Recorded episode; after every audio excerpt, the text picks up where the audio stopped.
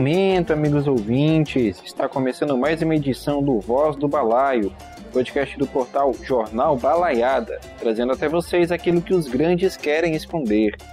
Nesse momento, vocês escutam a voz do seu apresentador e editor, que já nasceu meio cansado, José Jonas. E aqui comigo estão os solistas Rodrigo Chileno. Chileno? Morreu o menino chileno. Xiii, cadê o chileno? Eu tô aqui. Oi, gente. Oi, gente. Era a apresentação já. É, pois é, eu falei. Oi, gente. Boa tarde, boa noite, bom dia, qualquer coisa, segundo o fuso horário. tá certo. E o outro sulista que tá a menos sul que o Rodrigo Chilena, o carioca da gema, Gabriel Tolstói. Caralho. Você realmente quer me insultar, né? Caralho. O Gabriel odeia esse carioca. Até porque ele é niteroense. Exatamente, eu não sou do Rio de Janeiro. Eu moro aqui por razões circunstâncias. Ou seja, ele é fluminense. Exatamente. Embora não seja o meu time. Pô, chamar de Fluminense. Ele é pra Goiaba. É, aí, nossa, só piora, né? Eu sou de Niterói, gente. Isso aí. Eu sou do estado do Rio, não da cidade. Pelo amor de Deus. Também sou mal-humorado, mas ninguém fica falando isso como se fosse minha, minha, minha, minha, meu local de nascença, embora devesse ser. O cara nasceu em sério. ah. Sério no Rio Grande do Sul, é uma cidade real. Sério no Rio Grande do Sul. Capaz. Chileno mora já no Rio Grande do Sul tem o quê? Um pouco mais de um ano? É, quase um ano e meio. E não foi capaz ainda de em sério tirar uma foto para me mandar, que ele tinha me prometido que ia fazer. Cara, sério, é longe pra burro daqui. Isso é muito gozado, cara. Sério, é longe para cacete daqui. Não fui ainda em sério e não fui em Anta Gorda. Sério? Cara, Anta Rio Grande do Sul tem uns nomes meio nada a ver também, né? Sim, tem vários nomes engraçados e não só, tem Sombrio em Santa Catarina. A Catedral Mundial do City tem. Eu já fui na capital mundial da, da formação de bruxas. Chama-se Faxinal do Soturno. Vixe, Maria, negócio interessante. Com esse nome é a Hogwarts das bruxas. Mas você falou em capital dos Sith. É, o Sith de, do tipo de Star Wars mesmo? É, é, pô. Cara, o lugar se chama Sombrio, maluco. Porra. Cara. Ah, nitidamente o Palpatine tá escondido lá. Ah, claro. Cara, ele não morreu? Ele, sim, ele chama velho da van. não, não. É, é porque ele não, não morreu, não. É, ele foi inclusive Papa aqui no Brasil, né? Aqui no mundo, né? Sim, ele foi, ele foi, ele foi o Papa Bento XVI e agora ele abriu a van. É o Papa que salta feitiço. O único Papa aposentado. São 208 quilômetros de Santa Maria para Sério. Sim. Em direção a Porto Alegre. Sério isso, cara? Em direção a Porto Alegre. Mas não é pela 287. É pela 287. Não, pela 287 não é não. Você vai até Santa Cruz do Sul, aí em Venâncio Aires você entra pro norte. Ah, pô, eu não entro em Venâncio Aires, cara. Eu passo reto por Venâncio Aires. Venâncio Aires é uma cidade desinteressante. E sério, com menos de 2 mil habitantes é interessante? É séria a cidade. Sim. Agudo que tem 17 mil é absolutamente desinteressante, imagina sério. Deve ser mais chato que Duda Francisca. Cara, é sério que vocês vão continuar discutindo sobre a cidade? A gente teve uma introdução para parecer que esse programa é engraçado. É sério. Né? Já que a gente só fala de, de catástrofe e desastre. Pra parecer que esse programa é sério e de série, né? A gente, próximo, tá, eu prometo que alguma hora eu vou em série e a gente grava um podcast direto de série, será um podcast sério. Vamos fazer isso quando eu for te visitar. Pois é. Por enquanto ele continua sendo só um podcast fora de série. Ah, não, não, não, não, não. olha, eu, é, eu acho que isso tem que entrar na gravação, tá? É, vai, vai, vai sim. Eu acho que esse começo todo, na verdade, eu me recuso a comentar. tá bom, vamos, falar, vamos voltar à nossa pauta, porque em tese somos jornalistas. Vamos, vamos. Em tese. Vamos sim, em tese. Então, vamos voltar, galera. Assim, só recapitulando aqui. O Voz do Balaio é um podcast do Jornal Balaiado, né, como vocês já escutaram, e está disponível em diversas plataformas digitais e agregadores de podcast, tipo Spotify, Castbox, o Apple Podcasts e o Google Podcasts, além do Anchor FM e diversos outros aplicativos aí. Você vai encontrar o link para todos eles na descrição desse programa. Já o Jornal Balaiada é um portal de notícias de opinião que fala sobre as lutas, as mobilizações e tudo que afeta a classe trabalhadora no Brasil e no mundo. E você pode conferir os nossos programas e também nossas matérias no site balaiada.com.br. Dado esses recadinhos, acho que acho que a gente já pode começar, né?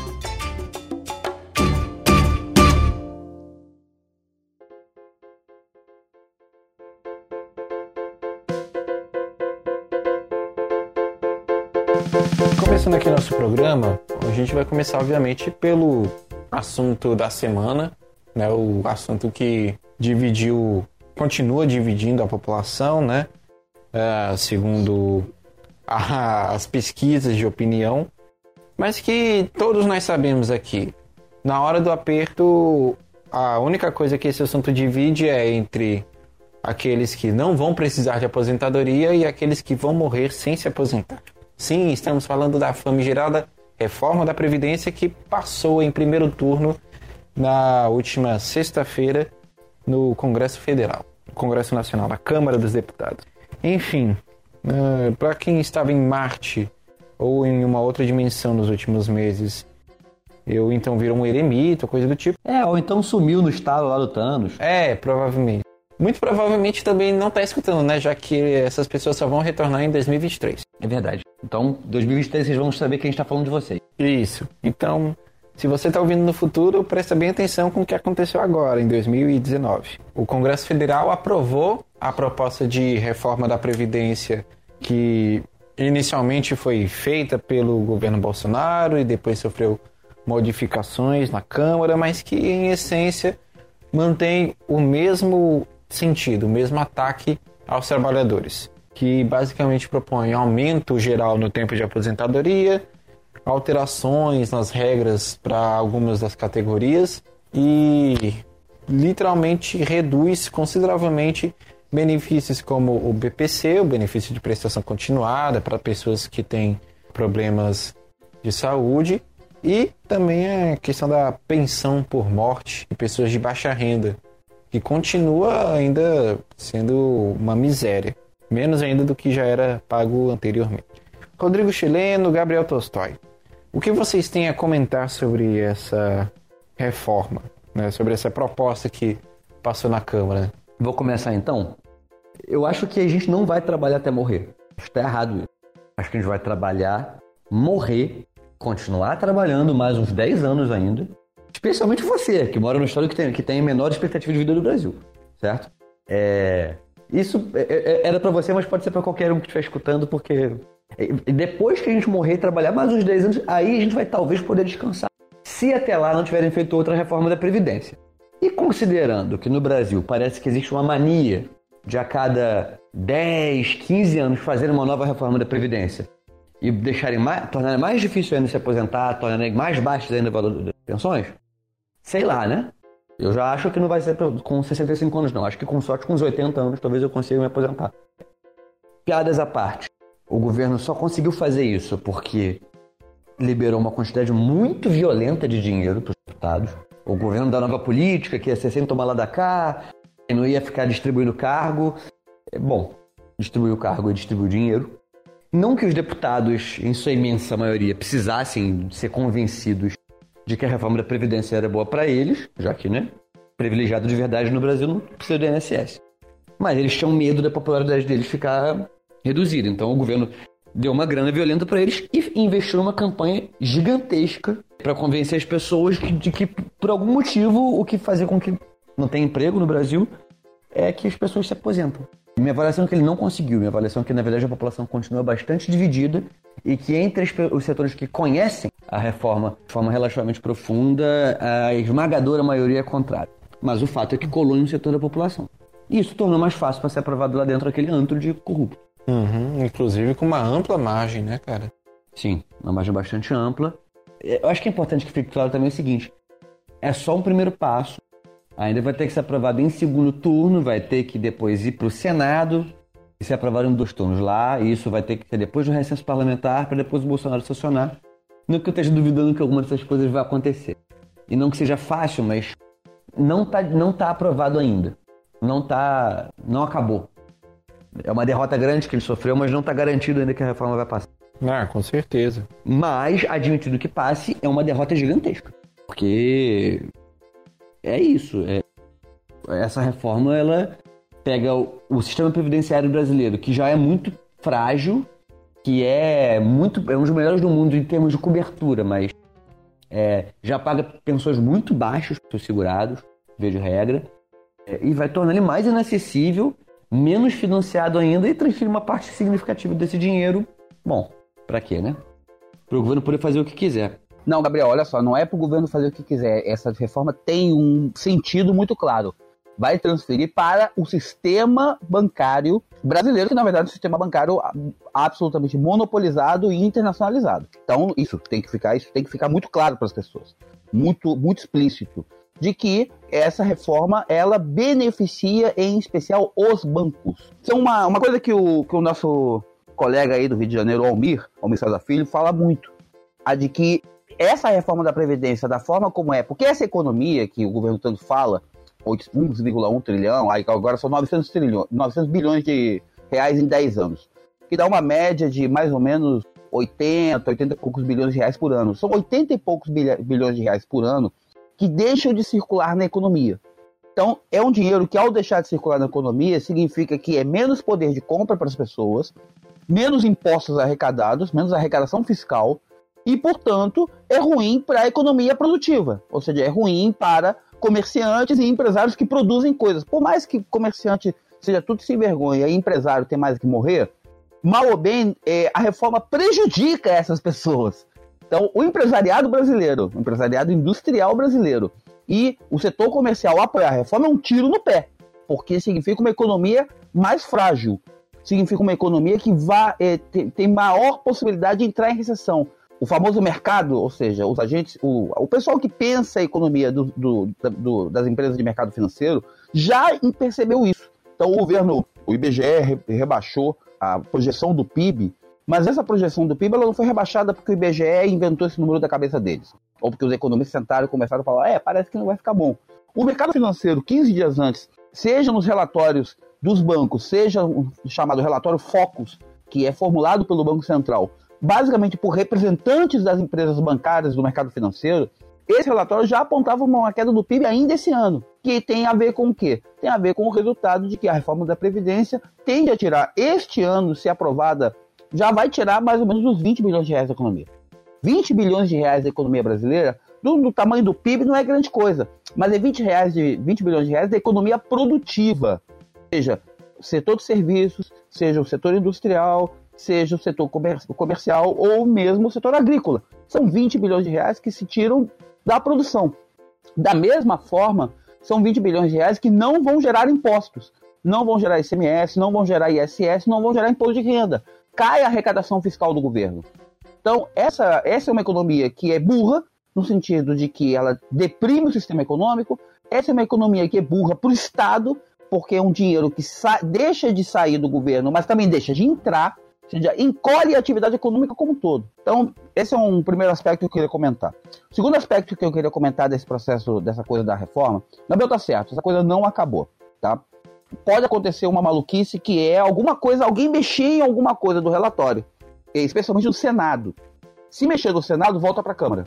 Então, a reforma que for votada em segundo turno na Câmara não vai poder ser tocada no Senado qualquer coisa que acontecer de diferente, já aconteceram algumas coisas é, que atrapalharam o projeto original do governo, só vão poder ser tocadas em uma outra PEC. Então já tem gente falando em fazer uma PEC específica para incluir estados e municípios na, na reforma da Previdência que não entraram dessa vez.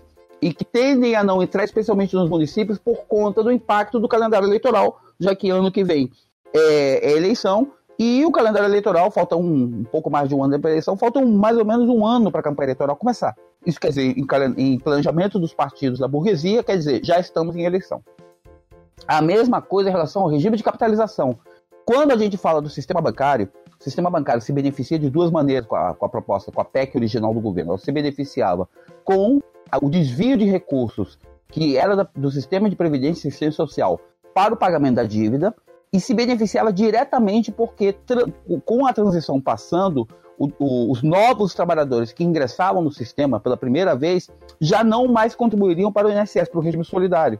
Iam contribuir para o regime de capitalização individual. E aí, como não passou o regime de capitalização, é, isso foi uma derrota importante do governo e foi uma derrota importante do mercado financeiro e do Paulo Guedes. Esse é um dinheiro que deixa de parar na mão dos bancos. Porque a proposta, a PEC, eu andei olhando a PEC do governo, a PEC do governo ela não é específica, apenas dizia vai ser implantado um regime de capitalização com contas individuais, mas não dizia quem ia administrar o sistema. Isso ia ser regulado por lei complementar. E aí na lei complementar, que exige maioria simples, Poderia ser o governo, o, INSS virar um grande fundo de pensão, ou poderia ser o mercado financeiro, ou seja, ele eh, de alguma maneira licitar ao mercado financeiro uma ou várias instituições. E aí é por, pode ser por estado, por categoria profissional, seja lá como o que for, mas seria diretamente os bancos. Tem que lembrar o seguinte: a Previdência já é semi-privatizada já tem algum tempo, isso se me engano desde o Fernando Henrique, quando foi liberada a Previdência Complementar e foi regulada dessa maneira. Então já existe todo um setor da classe média que contribui para além do INSS. O regime próprio, da mesma forma, a reforma da Previdência de 2003 fez isso. Criou o teto, criou os fundos de pensão e esses fundos de pensão, em grande parte, são administrados por bancos. À medida em que você vende eh, títulos e vende cotas do, do, dos fundos de pensão para o mercado financeiro. Então, essa já, esse já é um sistema de, de, de previdência semi-privatizado. O, o, regime de capitalização pretendia, de alguma maneira, privatizar completamente o sistema, que era o modelo chileno. Nisso daí, o governo foi derrotado. Isso é uma derrota importante. Politicamente, o governo não está fazendo alarde disso. Mas o Paulo Guedes deve estar tá se rasgando porque ele havia prometido para o mercado: vou dar para vocês o negócio da China, e não deu. É, exatamente. O Paulo Guedes, nesse sentido, se deu mal mesmo. Mas de resto, grande parte da, das propostas da Previdência continuou. Uh, você citou a questão da reforma para estados e municípios. É importante a gente salientar que com essa questão da reforma não passando para os estados e municípios, ou seja, se a reforma ela atingir apenas uh, o INSS e servidores públicos federais, isso na perspectiva dos governadores, tanto dos que são declaradamente é, defensores do governo e até mesmo os que se diziam oposição, né, exemplo dos governadores do Nordeste, os casos dos petistas e, dos, e do governador do PCdoB, né, no Maranhão, eles já afirmaram que a solução vai ser fazer reformas nos estados. E é exatamente isso que nenhum deles está querendo. Exatamente porque as eleições municipais estão muito próximas e porque isso faz com que a base eleitoral deles acabe reagindo de uma forma mais contundente, que eles recebam é, de uma maneira bem mais próxima a, a, retaliação e o retorno da população a, a, respeito disso. Principalmente no caso do governador piauiense, o Wellington Dias, que é, é quem literalmente está encabeçando a movimentação dos governadores do Nordeste. O caso mais engraçado engraçado entre aspas, tá? É o governador do Ceará. O Bruno não tá aqui, então eu vou falar do Ceará, já que ele não tá aqui. É o governador Camilo Santana, tá? É, o Ceará é aquela coisa, o PT do Ceará não existe de verdade, o PT do Ceará é uma sucursal do, do Ciro Gomes, tá? O Ciro Gomes não é do, do PDT. É, o PDT é só o, a, a, atual sigla dele. O Ciro Gomes é o Ciro Gomes, a família Gomes. O governador do Ceará, um, uma das vozes mais enérgicas contra a reforma da Previdência foi do Ciro Gomes. Mas só da boca para fora, tá? Porque é, na hora de punir a Tabata Amaral, por exemplo, que votou a favor, e os outros deputados do PDT, o Ciro Gomes agora, não, ah, não sei. Ele falou, não, vamos fazer alguma coisa. Aí o Lupe estava do lado dele quando ele deu a declaração. O Carlos Lupe, presidente do PDT, falou, não, não é, tem que abrir uma comissão, não sei o quê. E vamos ver. O Camilo Santana publicamente declarou ser contra a reforma da Previdência, o único governador do PT que publicamente falou, sou contra. Todos os outros, de alguma maneira, ficaram quietos. A bancada do Ceará foi a que mais votou contra a reforma da Previdência, porque é uma bancada, em grande parte, controlada pelo Ciro Gomes. Mas nos bastidores, houveram alguns votos virados, e esses votos que votaram a favor da reforma da Previdência na bancada do Ceará foram resultado da ação direta do governador Camilo Santana. Então, assim, não é é aquela coisa de fazer jogo duplo, triplo, quádruplo, quíntuplo. Agora, o caso do governador Flávio Dino do PCdoB é emblemático por outro lado. Porque o PCdoB, é, em tese, é um dos partidos que constrói a união das centrais sindicais contra a greve geral através da CTB, mas o Flávio Dino disse com todas as letras que não, a reforma é necessária, não sei o quê. E aí ainda tem a coisa, né? Teve o Bolsolão, né? A distribuição clara e explícita de verbas, 40 milhões de reais para cada deputado que votou a favor, com dois elementos importantes na história. O primeiro elemento é, foi que em pouco mais de 15 dias o governo liberou mais de 2 bilhões de reais em emendas. Foi mais dinheiro liberado nas emendas, empenhado nas emendas parlamentares do que o governo havia empenhado nos primeiros seis meses. Então, aquela, ficou notório que o governo Bolsonaro segurou o dinheiro para distribuir na hora certa. Segurou dinheiro não, segurou dinheiro não. tá gastando o que não tem. Tá gastando o que não tem. Porque depois disso, pediu crédito para poder bancar isso daí. E tem uma legalidade na história, que foi uma emenda aprovada pela Comissão de Saúde da Câmara, que era uma emenda de 2 milhões de reais. Quando saiu o empenho da, da, emenda, o empenho saiu a favor do deputado que fez a emenda, 94 milhões de reais. Ou seja, tem 91 milhões de reais na brincadeira que foram empenhados ilegalmente. Eita, Lele. Foi uma denúncia do, da bancada do PSOL. É um negócio assim. É, é, é a cara de pau dessa, dessa galera é, é, infinita. Mas o Lula tá preso, o PT tá chorando, é aquela coisa, né? Não, exatamente. Tipo, isso só me lembra a galera reclamando disso a respeito do mensalão também. Que a, a ideia do mensalão era justamente exatamente a mesma coisa. Favorecimento de parlamentares para defender a reforma da Previdência do governo petista através de emenda parlamentar. E isso gerou um alarde gigantesco na época, matérias e tudo mais, enfim. Roberto Jefferson na televisão chorando. Exatamente, exatamente, né? E tipo, no fim das contas, naquela época, teve todo o estardalhaço e não dando em nada. E agora parece que nem isso. Nem estardalhaço, nem nada, porque é algo tão absurdo que parece que tá todo mundo catatônico. Não tá nem olhando para isso. Não, o né? analista do G1 falou que ilegal não é, é só imoral. Mas é normal, faz parte do, do, do sistema do presidencialismo de coalizão. Então, eu não sei se vocês vão lembrar, gente, é, mas o Brasil não tinha reeleição. A reeleição foi aprovada no governo do Fernando Henrique com denúncias de votos comprados exatamente do mesmo jeito. Então, essa prática aparentemente é bastante tradicional da política brasileira. É, o PT tem toda a culpa do mundo por ter resolvido se misturar com isso, mas é, é, é exatamente igual. Não é nenhuma novidade e continua acontecendo e e da parte dos grandes meios de comunicação, não, tudo bem, tranquilo. Tudo bem, tranquilo quando é pra, quando é pra atacar a gente, né? Não sei qual de vocês falou, foi, não sei se foi chileno ou se foi Tolstói. Sobre a questão da bancada do Ceará. Foi Tolstói, né? Não, fui eu. Foi. Ah, foi tu, chileno. Não, e tipo, isso me lembra também a bancada do Piauí. Só dois deputados de 10 votaram contra a reforma da Previdência, os dois petistas, obviamente. Mas é aquele negócio, não votaram porque a proposta da reforma era ruim. Eles votaram contra a proposta da reforma porque ela não incluiu os estados e municípios. Isso está colocado, porque isso vai afetar diretamente a política local aqui no, no estado. E muito provavelmente essa novela ainda vai demorar um bocado, como vocês mesmos citaram os próprios senadores, os próprios deputados, alguns dos deputados também, teve um do Novo, inclusive, que falou isso na, na tribuna, que no Senado vai ter a proposta para poder depois retornar para a Câmara, né, de inclusão dos estados e municípios. Muito possivelmente vão propor de novo a capitalização lá no Senado, ou seja, a novela da Previdência vai demorar. E só os dois turnos não foram votados agora, a gente também tem que citar isso, porque mesmo que o, o governo tenha tido uma gigantesca vitória com a aprovação da primeira votação do texto base, teve, tinha tido uma articulação absurda com essa liberação de verbas, por outro lado, não conseguiu articular os outros detalhes miúdos, as outras, os outros pormenores, os outros debates. Foram uns dois dias depois da aprovação da, do texto base só discutindo as emendas do texto, ainda no primeiro turno da votação. E isso fez com que o próprio Rodrigo Maia não conseguisse articular corretamente, já que tem outras coisas para votar, tipo a LDO, a Lei de Diretrizes Orçamentárias, antes de fechar o recesso.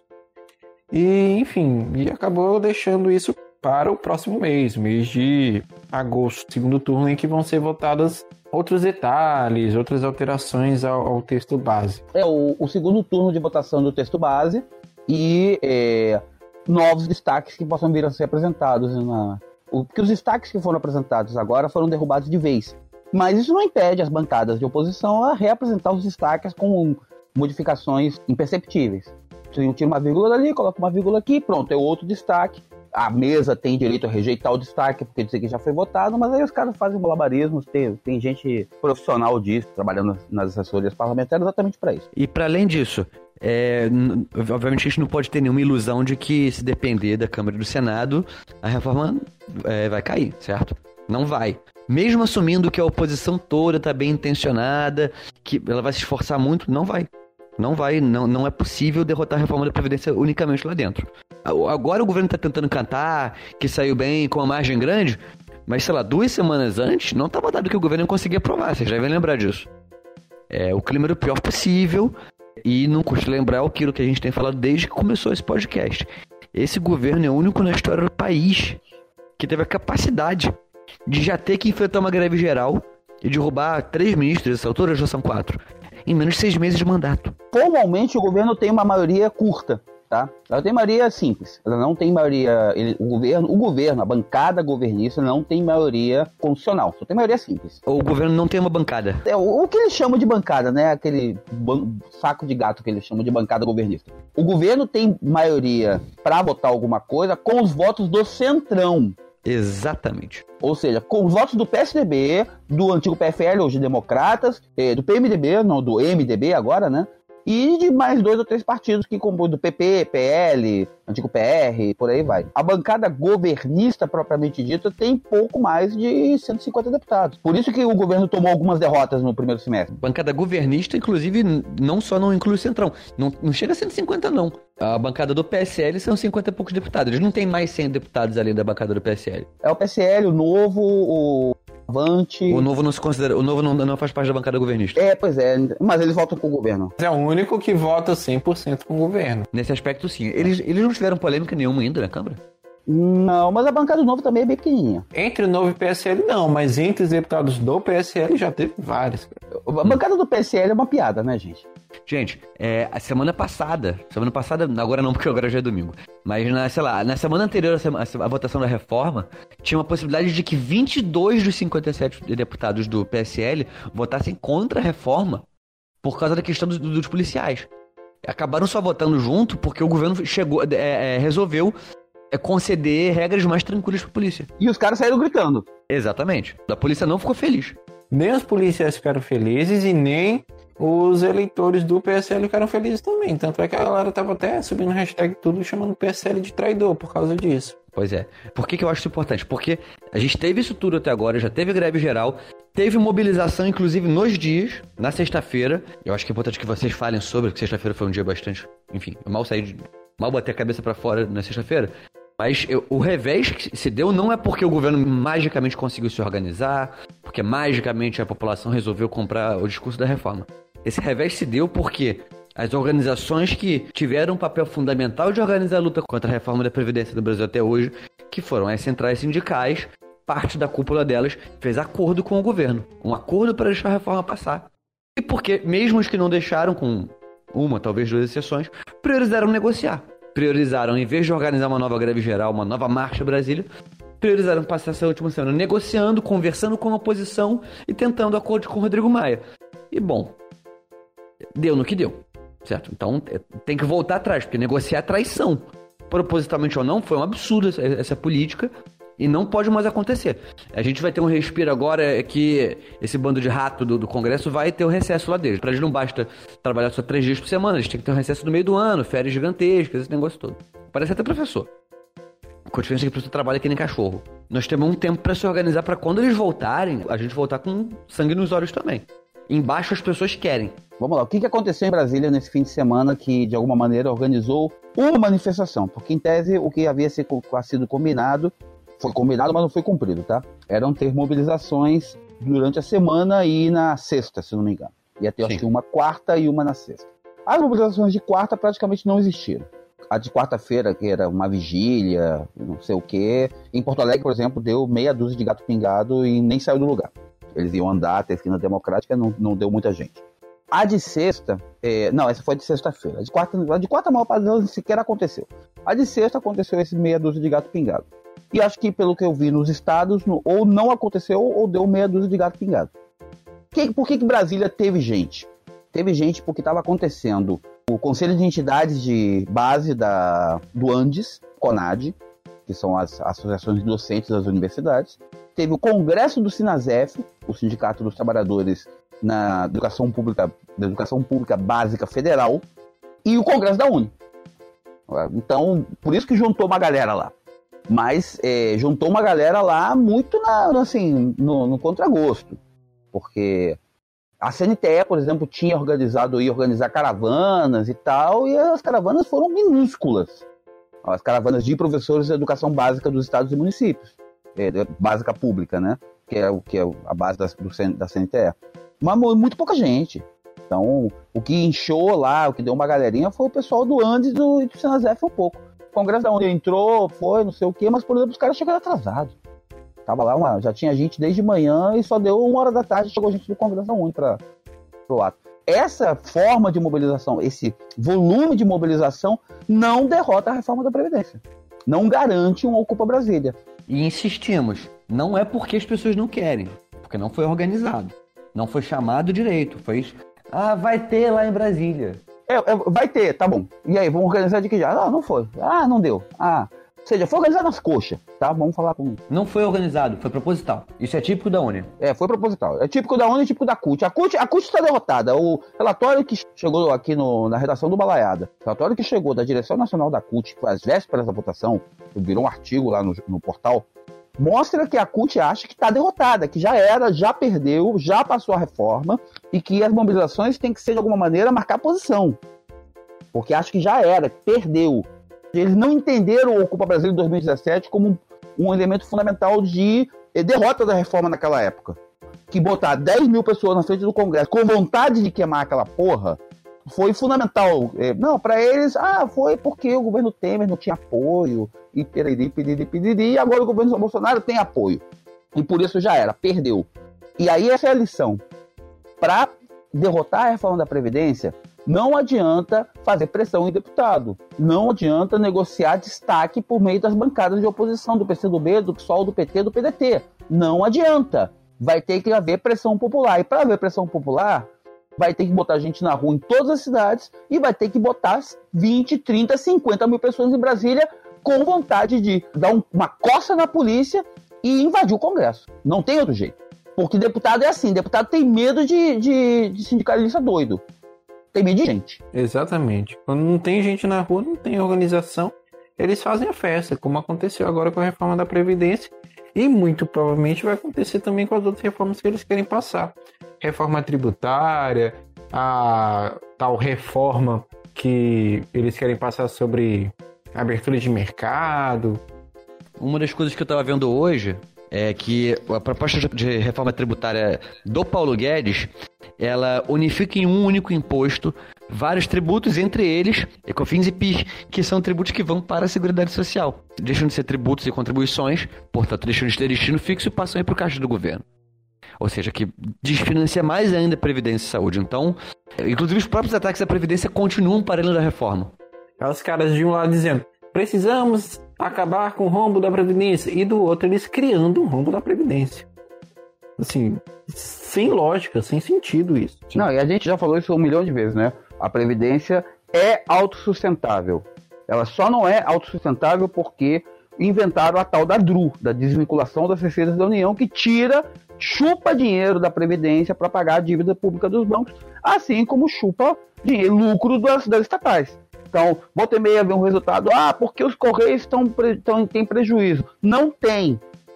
Não, o Correio não tem prejuízo, a Eletrobras não tem prejuízo, a Petrobras não tem prejuízo. O prejuízo é fabricado.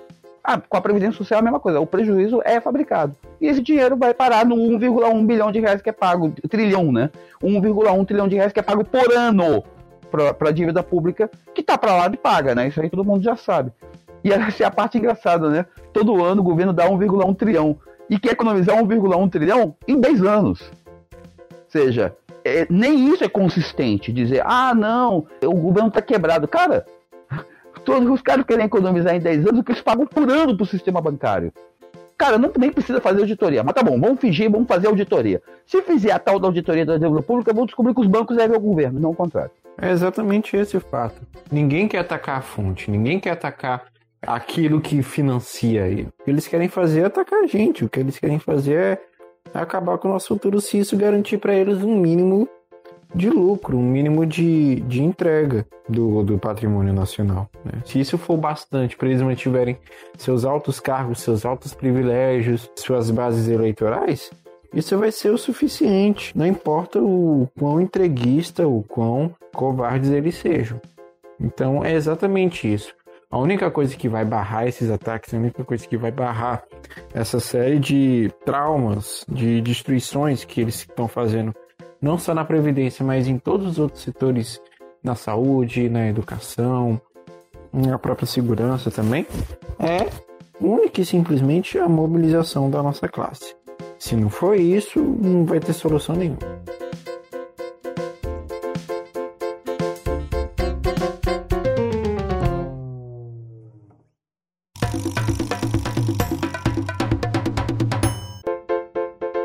Então, pessoal, mudando de assunto, né, saindo da reforma da Previdência indo para outras questões, um dos assuntos que a gente vem tratando com frequência aqui no nosso programa e também em alguns textos no balaiada.com.br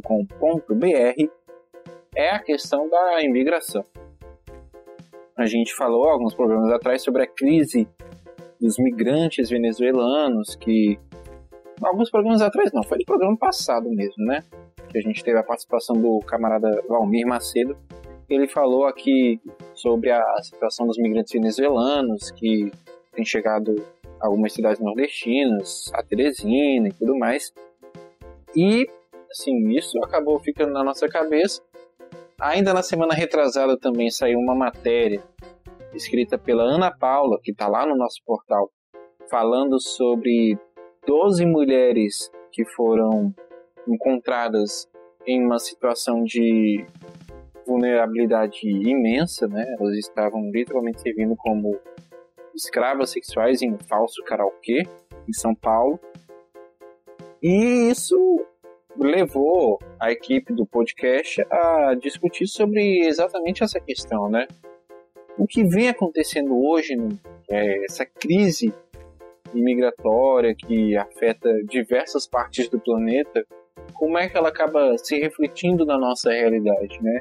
O que é que está acontecendo para ter tanta gente é, saindo de seus locais, saindo de, de suas terras natais e, e acaba passando por situações muitas vezes tão degradantes, é, como no caso, por exemplo, da Venezuela, que a gente já citou no programa anterior, mas também de outros países, enfim.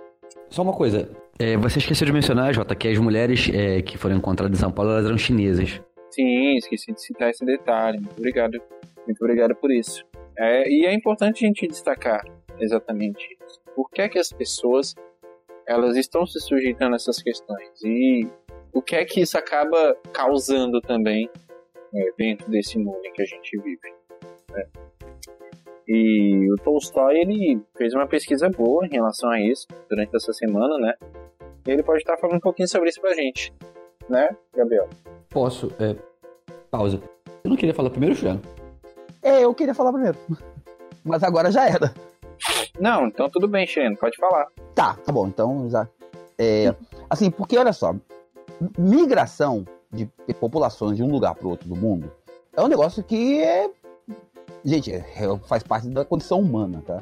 É, a primeira migração que se tem notícia é do, do, do, das espécies de hominídeos que saíram da África Central e foram parar na Europa. Então, lá, o, o homem de Cro-Magnon, Neandertais e por aí vai. Então, isso é uma coisa normal. O problema é quando se apresenta isso no, no contexto do capitalismo. O século XIX foi teve muito processo de migração, tá? E a parte pitoresca do negócio é que a migração foi normalmente no sentido contrário. A gente está acostumado eh, contemporaneamente a ver migração dos países da, do hemisfério sul em direção aos países do hemisfério norte. Mas no século XIX e início do século XX, o que a gente viu foi o contrário. Muita migração de países do hemisfério norte em direção aos países do hemisfério sul. A região onde a gente mora aqui, eu e Bruno moramos aqui no interior do Rio Grande do Sul, é apinhada de alemães e italianos que, de alguma maneira, migraram para cá em busca de terra ou seja, em busca de um lugar para plantar.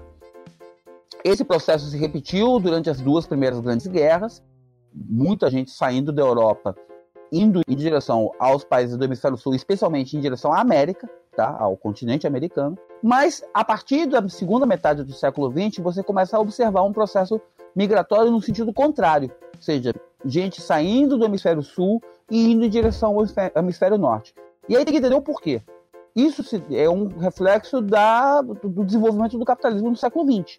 Ou seja, de um aumento na desigualdade econômica, que não é apenas um aumento da desigualdade econômica dentro de cada país, mas entre os países. Tá? O pessoal da geografia chama isso de divisão internacional do trabalho. Você começa a ver gente saindo da América do Sul, você vê, começa a ver gente saindo da África, você vê gente saindo da América Central e da Ásia em direção aos Estados Unidos, ao Canadá, Austrália, mas aí a Austrália é uma exceção, e principalmente a Europa. Isso tem a ver com o empobrecimento desses países. Tem um outro elemento que esse é presente o tempo todo, que é o elemento das guerras, mas após a Segunda Guerra Mundial, você não tem mais guerras eh, em grande na parte rica do hemisfério norte, tirando China, Vietnã, eh, no Extremo Oriente e no Oriente Médio. Você não tem, você não tem guerras na Europa, você não tem guerras nos Estados Unidos, você não tem guerra no Canadá, você não tem guerra na Oceania. Então, as guerras são um elemento presente nesse processo. E você tem os conflitos religiosos, que de alguma maneira estão é, entremeados com a questão das guerras. Então, esses três elementos, de alguma maneira, ou seja, um aumento da pobreza no hemisfério sul, um aumento da pobreza nos países periféricos e um aumento exagerado da riqueza na Europa, combinado com guerras, faz que você tenha esse movimento migratório em direção à Europa e em direção à América do Norte as pessoas querem ganhar a vida. As pessoas não. É, é, é uma questão aí, não é só uma questão econômica e estrutural, mas também tem a ver com uma opção individual das pessoas. As pessoas não querem morrer de fome, as pessoas querem um emprego melhor, as pessoas querem uma vida melhor. E elas vão. E a luta vão desbravar, vão se virar em Portugal, na Espanha, na França, na Alemanha, na Dinamarca e por aí vai. Tem um último elemento para fechar essa discussão.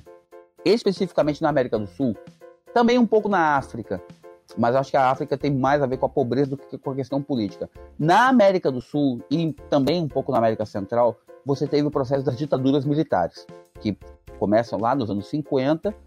No Paraguai é mais antigo, mas é, de forma geral começam no fim dos anos 50 com a, a ditadura cubana do, do Fulgencio Batista e se estendem principalmente nos anos 60 e 70 e que geram uma onda migratória muito forte. Argentina, Uruguai, Panamá, República Dominicana e especialmente o Chile. Tá? O Chile gera uma onda migratória fortíssima após o golpe de 73. Eu sou pessoalmente resultado disso, mas a minha infância e adolescência significava que eu poderia ir para a Espanha, poderia ir para a Dinamarca, para os Estados Unidos ou para o Canadá e eu teria um amigo, um parente, alguém onde ficar.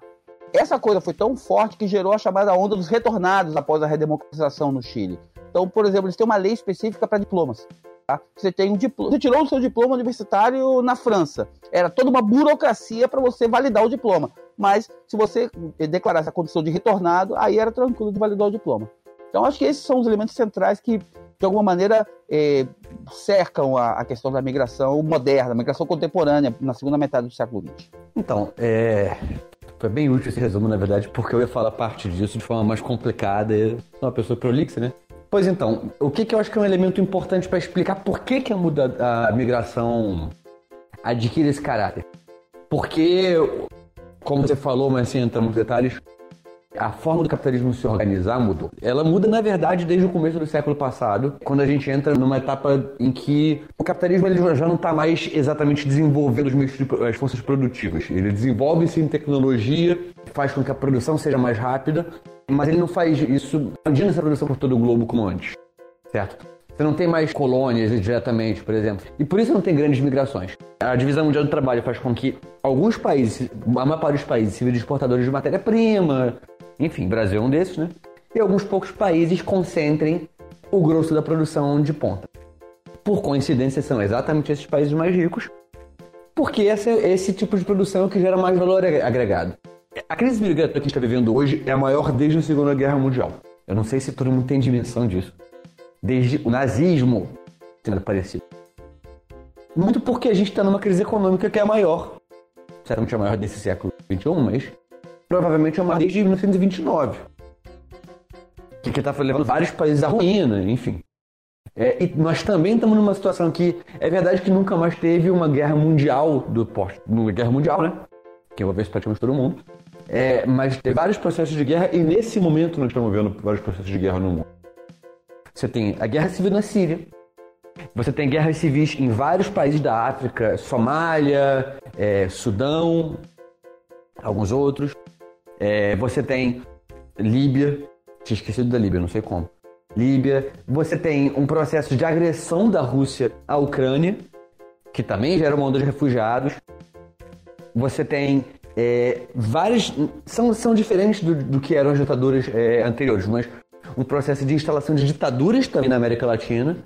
É, ou de instalação de ditaduras ou de conversão de governos em governos ditatoriais, como é o caso de Honduras, por exemplo, que é, teve um golpe em 2009 militar. É, o presidente atual, num país em que é proibido reeleição, se reelegeu, se isso não fosse fraude suficiente. Ele perdeu a eleição e fraudou a eleição para se manter. Isso no final de 2017. E a população resiste. E, bom, enfim, tá tendo muita morte. E as pessoas estão fugindo em massa. Você tem o caso da Venezuela, o caso da Nicarágua, enfim. Então, as pessoas fogem ou de situações econômicas de penúria, de fome, miséria, fogem de perseguição política, fogem de guerra, enfim. Fogem de ditaduras. E, inclusive, o caso das chinesas no Brasil é muito emblemático porque a gente tem muitos chineses no Brasil hoje, situação muito parecida com essa. Eu, tava, eu fui pesquisar, ele estava lembrando de memória, eu confirmei aqui. É, há alguns anos atrás, em 2017, eu acho, 2015, é, em Niterói, o dono de uma pasteleira foi preso, certo? Acusado por manter em condição análoga à escravidão três chineses. Tipo, no, no sótão, da, num lugar que não tinha janela. certo? Eles não podiam sair. E tinha uma criança junto. Então é um negócio que é mais ou menos padronizado aqui. A ironia da bom, não da história exatamente da China, mas a ironia da história é o seguinte: o capital tem toda a liberdade para circular, certo? Os mesmos falam de que é um absurdo, que não se pode abrir fronteira, que imigrante ilegal, os mesmos Trump, Bolsonaro, Pinheira, é, Orbán, enfim.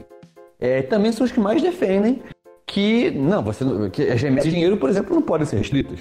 Que a empresa tem que poder investir onde ela quiser, tem que ter toda a liberdade econômica, e lembrando a liberdade econômica do Paulo Guedes. Mas para as pessoas que querem colocar. Bom, querem colocar a fronteira, e isso está levando a muitas e muitas e muitas e muitas mortes. Tá? Todo mundo deve ter visto a foto chocante.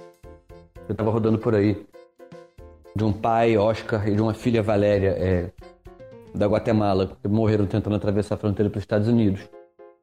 Uma foto que é muito parecida com o que foi a foto é, do menino afogado no Mediterrâneo em 2014, que, que, é difícil até de falar até hoje. É, e as pessoas morrem porque simplesmente não conseguem atravessar uma fronteira. Enfim, desculpa, eu tô meio abalado. Fala alguma coisa aí, depois corta isso. Não, é exatamente essa questão. Isso daí afeta todo mundo, cara.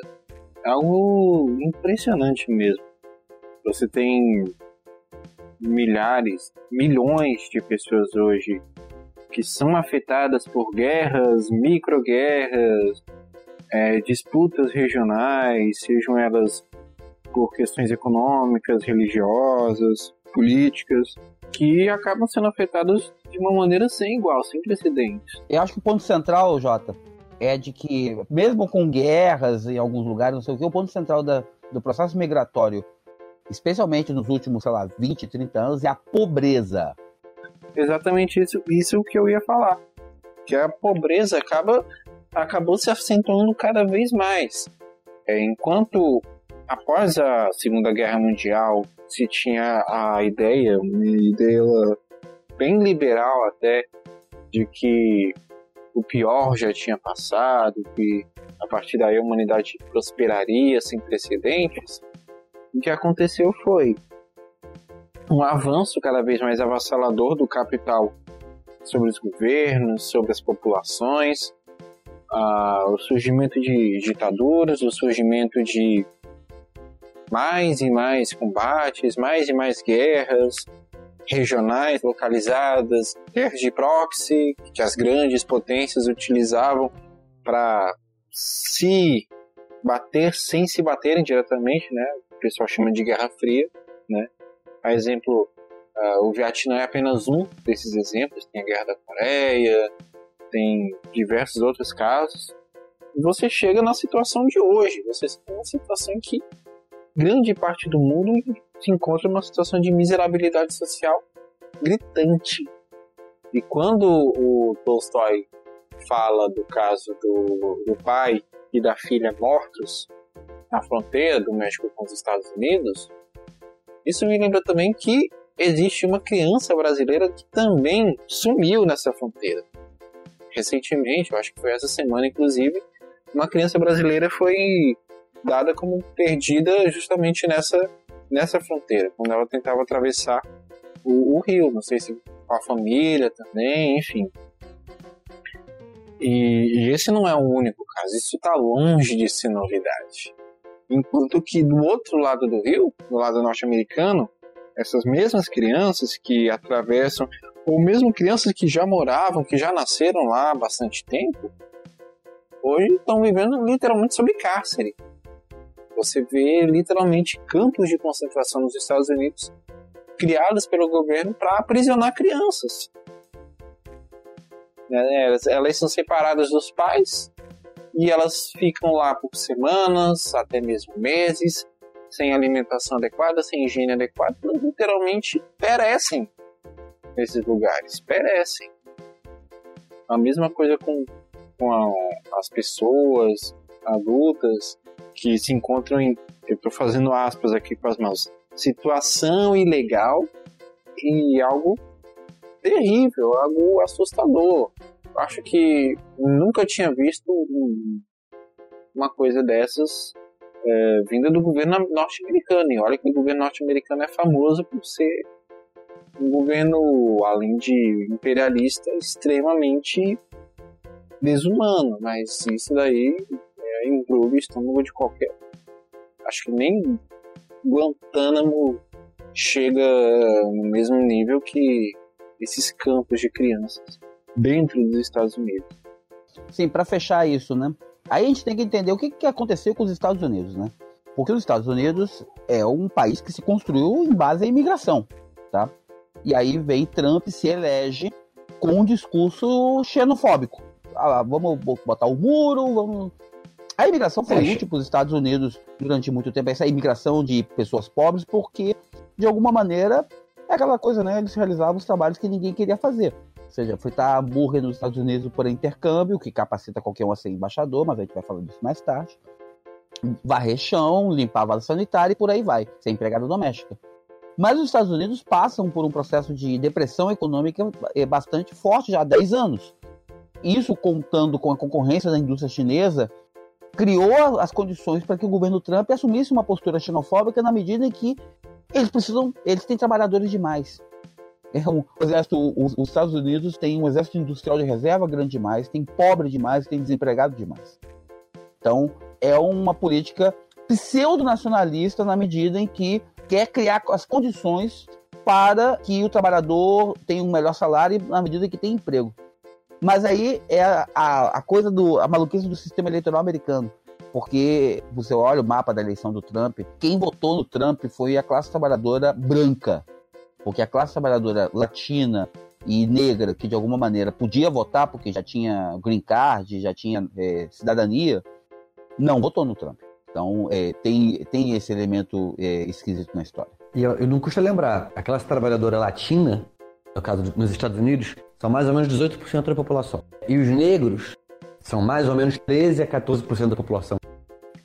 É, não, desculpa, 16% da população. Isso aí já é uma parcela bastante grande. Coisa como 30% da, da classe trabalhadora sem entrar na, na, quantidade de brancos que votou contra, sem entrar na questão de mulheres e tal, votou contra o Trump. E o, o Trump ele é o caso mais visível, mas ele se insere num fenômeno internacional de políticos populistas com discursos anti-imigrantes, com muito foco na, na, questão de imigração, que têm assumido poder em vários lugares. Alguns desses políticos, inclusive, eram outra coisa e, e se reinventaram com esse discurso. Bolsonaro é um, mas Pinheiro no Chile é outro. O Chile tem recebido muitos imigrantes haitianos. Muitos, muitos, muitos. Pinheira se, se elegeu com base no discurso que é xenofóbico e racista, que pra gente que está acostumado com Bolsonaro e Trump, é, é até suave, certo? Mas bastante forte também, enfim, também aconteceu em uma série de outros países. E mesmo vários é, países que supostamente têm políticas pró-imigração, por exemplo, o México, o México tem como presidente agora é, o sujeito, López Obrador. É, inclusive o López Obrador é o primeiro, desde basicamente sempre, a assumir é, o governo do México sem ser do, do partido da situação, né? Partido que a. Do PRI. Do PRI, né? Que literalmente. É. Não? Não, não é literalmente o primeiro, não. Assim, o PRI manda no México há uns 80, 90 anos. Mas por 10 ou 15 desses anos foi outro partido agora, década de 90. É, foi. Foi o PAN, que é um partido mais à direita ainda. Tá, mas só um, só um detalhe sobre o Chile, né? É, a parte irônica da história, porque teve a história da, da, da crise migratória, tem também a, a, resolução da crise humanitária na Venezuela. E aí, quem interveio de alguma maneira para dar um cala-boca no Pinheira foi a ex-presidente chilena Michelle Bachelet, que é alta comissária da ONU para Direitos Humanos. Olha só, né? Pois é, sutil, né?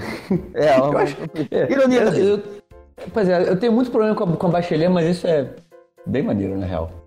Foi, foi é, legal, foi legal. Inclusive, o Pinheira, inclusive, ele teve uma atitude que, que ele tentou pintar como humanitária, mas que eu achei deplorável. Ele recentemente fretou um avião com haitianos que concordaram em voltar para o Haiti, 180 haitianos, e o governo pagou a ida deles desde que eles se comprometessem a levar seus familiares e não voltar por nove anos. O nome disso é deportação, que eu saiba. É, mas eles poderiam. Eles não, eles não foram exatamente forçados aí. Eles não estavam conseguindo emprego e tal, e o governo que dificulta. Parece que, pelo, pelos informes que eu tenho, o governo chileno ele não dificulta demais a estrangeiria, entendeu? Ele é até relativamente tranquilo em relação a isso. Ele não cobra visto de quase nenhum país. Agora, com o Pinheiro, ele cobra de venezuelanos e haitianos, mas praticamente só. E australianos por causa de um problema histórico lá é relativamente tranquilo imigrar para o Chile. No geral, os chilenos têm uma atitude, eles têm uma, uma tradição de receber bem imigrantes, mas parece que o governo tem dificultado para os haitianos é, a regulamentação e tal. E aí eles não conseguem emprego, não conseguem regulamentar, e eles entram no programa de voltar para casa. É uma deportação, no fim das contas? É. É uma higienização daquela mesma coisa que os prefeitos das cidades fazem com os migrantes daqui cara tá, tá em São Paulo. De onde você é? Ah, eu sou de São Carlos, volta. Paga a passagem e manda de volta. É muito parecido. Só que é uma política de higienização a nível de país, não a nível de cidade. Pois é, a mesma coisa que estão fazendo com os, com os, venezuelanos aqui, que não querem os venezuelanos na cidade, como teve discussão no último programa. A gente poderia ficar falando muito mais sobre o assunto, na verdade, Quero falar mais sobre isso outras vezes. Eu tenho certeza que vão continuar tendo notícias sobre o assunto. Daqui a pouco a gente vai ter uma repórter independente que é colaboradora do Balaiada, Dolores Guerra. Ela vai entrar com uma sonora daqui a pouco com mais dados. Ela está no México no momento com dados da situação de lá. Mas eu queria, antes disso, falar de uma coisa aqui que, que é o que se faz. Porque a gente tem uma tradição no Balaiada de tentar propor coisas, certo? Não só constatar as desgraças. Reforma da Previdência é uma desgraça, nós queremos que você faça uma greve geral para impedir que ela, que ela passe. Da mesma forma, com a questão da imigração. Existe uma frase que sintetiza bem o que é a nossa proposta. Que não é uma frase nossa, certo? E nenhuma pessoa é ilegal. A ideia de que você, buscando refúgio em outro país, seja por razões políticas, econômicas, por questão de guerra, pelo que for, possa ser tratado como terrorista estuprador, traficante, como o Trump gosta de chamar os imigrantes. Para nós, isso é um absurdo total. Tem que acabar, certo? É, as pessoas têm que poder imigrar de um lugar para o outro. Hoje o mundo ele, ele tem capacidade de transporte, evidentemente, para isso, e ele tem capacidade de sustentar as pessoas onde elas quiserem morar. Parte da, da solução para o problema da imigração é fazer com que as pessoas não sejam mais forçadas a, a imigrar, por um motivo ou outro. Então, fazer com que, é, tipo, é, é lutar nos países para derrubar as ditaduras. É no caso de países muito, muito, muito pobres, como El Salvador, como Guatemala, como boa parte da América Central. Investimento de fato nos países. No caso de El Salvador, quase 30% da população salvadoriana, na verdade, mora nos Estados Unidos. E as remessas deles são 20% do PIB de El Salvador. Então, é, é, esse tipo de situação, se resolvida, tende a diminuir um pouco a parte mais dramática da imigração. Mas isso não é possível de ser feito com o sistema capitalista da forma como ele está. O time de maior torcida do mundo em um só país é o Flamengo, tá? O time de maior torcida do mundo, de forma geral, é o Chivas. Porque o Chivas conta dois times. O Chivas Guadalajara e o Chivas USA, que fica em Los Angeles, se não me engano. Aí conta a torcida dos dois times, aí é a maior torcida do mundo. Seja isso, é a relação que você tem de El Salvador, é a mesma relação que você tem do México com, com os Estados Unidos, né? E aí ela é expressa no caso pelo tamanho de uma torcida de time de futebol. Porque o Chivas considera o Chivas USA como uma filial, não um outro time. Igual. Ah, essa daí eu não sabia, não. Mas o Mengão continua em primeiro. Se não me engano, na, lista, na lista, a maior torcida do mundo é a do Chivas. A segunda maior é do Barcelona. Porque por conta da expansão do, do futebol espanhol e tal, o Barcelona ganhou muito torcedor fora da Espanha. A terceira é do Flamengo, porque o Flamengo também não tem torcedores só no Brasil, tem torcedores em outros países, brasileiros, filhos de brasileiros e por aí vai. Mas a particularidade dessa lista é o fato do Chivas ter dois times que ele considera como um só. Na Liga Americana de Futebol, os, normalmente as franquias elas são compradas por cidades, tá? Então, você tem o New England Revolution, que é de Boston, você tem o, o, Red Bull, que é de Nova York, e por aí vai. A única dessas, desses times cuja franquia não está ligada de alguma maneira ao nome de uma cidade é o Chivas. Que é o Chivas USA. Por quê? Porque mexicano tem mexicano torcendo pro Chivas no país inteiro. Olha, eu nem conhecia, mas só o fato de que é uma torcida maior que o Flamengo, eu já posso jogar na cara de flamenguista, já é uma boa notícia. E é uma notícia bonita mesmo. Agora, sem piada, é um negócio bonito. Um negócio bonito. Que o maior time seja um time que tá espalhado em mais de um país, é maneiro. Não, o Chivas eu até relevo, o Barcelona não, porque Barcelona é uma marca. Aí marca nem conta. É, o, Barcelona é uma marca como o Real Madrid, o Bayern de Munique, Arsenal. Ah, não, concordo. Não tô nem entrando nisso aí não, gente. Tô nem entrando nisso aí não. Ah, o, o, respeito que eu tenho pelo Barcelona é basicamente porque é um time de um país que é oprimido, que é a Catalunha. Mas é uma marca, eu concordo com vocês. E inclusive o dono do Barcelona é o Qatar. Caralho. É, é financiada por um shake do Qatar, né? Então. Sim, é time empresa. Exatamente. O, o, dono, o dono não é o, o quem manda, mas é o dono. Mas o Barcelona tinha uma máquina econômica de tal maneira que durante anos eles não tinham patrocínio. Se sustentavam com o dinheiro do, dos sócios e do mercado de venda de jogadores. Então o patrocinador, entre aspas, do Barcelona era o Unicef. Que aí o Barcelona não recebia dinheiro, ao contrário, cedia a camisa para exibir a marca. Mas vamos sair um pouquinho do tema futebol, né? Vamos retornar aqui pro não, é, a gente fala de futebol, mas é porque é, o futebol também é uma forma de circulação de pessoas e mercadorias, né? Aí aquela coisa da países pobres indo para países ricos e a, o sonho de ter uma vida melhor. Porque você tem toda uma produção de mercado de fabricação de jogadores de futebol que não vão jogar, não vão jogar no, no seu país de origem. Vão jogar, e aí os jogadores africanos e sul-americanos e latino-americanos de forma geral que com 16, 17 anos estão comprados por times europeus e vão construir sua carreira em times europeus. Ou jogadores de basquete que vão construir sua carreira em, em times da NBA. Então, esse é, esse é um, vamos lá, é um pequeno detalhe, um reflexo econômico que, de alguma maneira, expressa uma situação econômica mais ampla, né?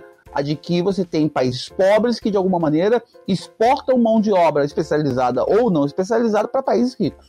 No caso, jogador de futebol, mão de obra especializada. Pois é, chileno. Aí quando você fala isso, eu me lembro de algumas situações, inclusive uma delas é importante a gente citar também, que é o caso de jogadores que são aliciados ainda jovens para jogar no exterior e acabam hum, literalmente em condições análogas à escravidão também.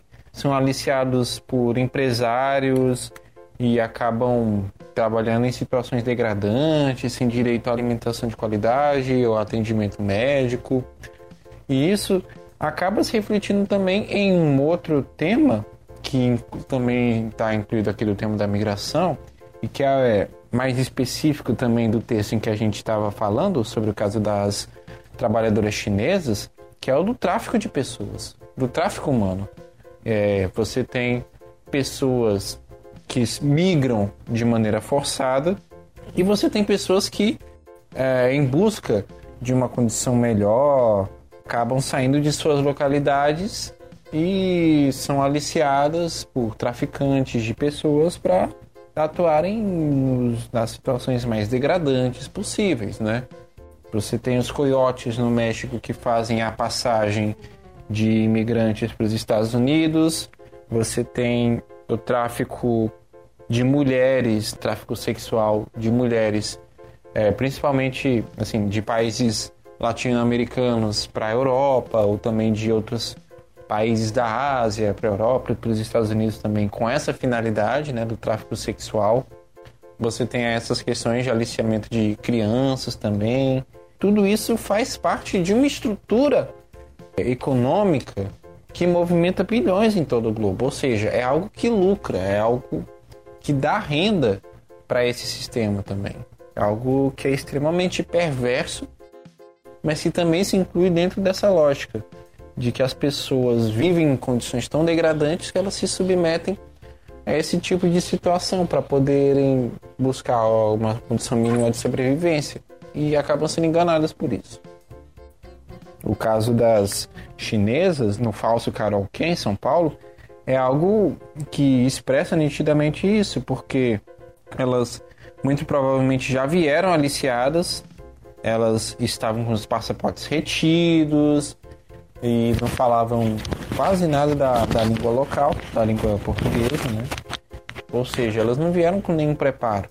Elas vieram de, de uma certa maneira já sem nenhuma perspectiva de uma qualidade grande, mas muito provavelmente elas vinham com uma, uma ideia de que poderiam conquistar alguma coisa, quando na verdade acabaram submetidas a essa situação completamente degradante, né? E é algo que a gente tem que se lembrar a todo momento. Que esse tráfico humano só reforça esse caráter de que as pessoas só conseguem se movimentar com mais liberdade quando elas são tratadas como mercadoria. Eu queria falar de uma outra coisa, na verdade, que tem relação com isso. Hum. É, é de, um, de um caso que eu lembrei agora que tem relação com esse tema. De como é, a, a questão das fronteiras é usada para usada de forma política. Algumas semanas atrás, é, na região de Barra Califórnia, que é no México, faz fronteira com a Califórnia e o Arizona nos Estados Unidos. Uma, duas crianças e a avó delas é, foram presas, duas crianças e a avó delas que são mexicanos, estavam nos Estados Unidos estavam voltando para o México e foram presas. É assim, quem mora na fronteira geralmente tem visto e vai, volta por um dia, tipo, vai tomar um sorvete do outro lado, comprar alguma coisa e volta. Bom, foram presas, ficaram incomunicáveis por um dia e meio sem água, sem comida, a senhora era diabética, inclusive, sem poder chamar advogado incomunicáveis. Por quê? O que eles ouviram foi que pai das crianças e o filho da avó, né? É, é Leon Fierro é um ativista muito importante de um movimento chamado Mexicali Resiste, que é um movimento de luta em defesa da água do, da, da região da Barra Califórnia, da região de Mexicali, contra a privatização é, que o governo mexicano está tentando empurrar, que o governo está tentando entregar para uma, uma empresa chamada Constellation, que é uma cervejaria, que produz a Corona, entre algumas outras. É, o Leão Fierro já foi preso, inclusive. Por que, que isso é importante? Porque na prisão, quer dizer, na fronteira, né, no posto de fronteira, a polícia imigratória americana, a, a Border Patrol, desculpa, falou: vocês estão presos porque o pai de vocês, o filho da senhora, é terrorista, vocês são de um grupo terrorista, vocês não podem ficar passando por aqui. E vocês estão atrapalhando os nossos planos. Assim, na cara dura, na cara dura. Eles só foram liberados um dia e meio depois, repito. E, ah, e, e as crianças perderam o visto. Pois é. Queria só lembrar disso porque é um caso muito grotesco, é o tipo de caso que precisa de solidariedade do mundo inteiro. A fronteira ela já é um negócio absurdo por si só, mas até que ponto ela pode ser usada para infernizar a vida das pessoas, para perseguir politicamente. É algo horrível mesmo. Situação completamente degradante mesmo. Sabe o que é pior? O governo mexicano, na verdade o governo de Barra Califórnia do estado, fez um alarme falso proposital, dizendo que a avó estava tentando levar as crianças para fora do país por causa de uma disputa de custódia com a mãe das crianças. Qual o problema? A mãe das crianças está morta há sete anos. Ah, Maria. Assim, é, é, meio que imagem do. do, do você, você quer ser escroto e perseguir politicamente, mas você não se dá o trabalho de pesquisar isso, entendeu? Isso seria engraçado se não fosse tão trágico. É, isso é um conhecido caô. Pois é. Não, se duvidar, o governo tem condição até de ressuscitar essa mãe, né? Porque, pelo amor de Deus. Complô mesmo, de, do governo mexicano, com a polícia da fronteira norte-americana, com cervejaria, é, para privatizar a água e perseguir qualquer um que e taxar de terrorista, taxar crianças de terrorista.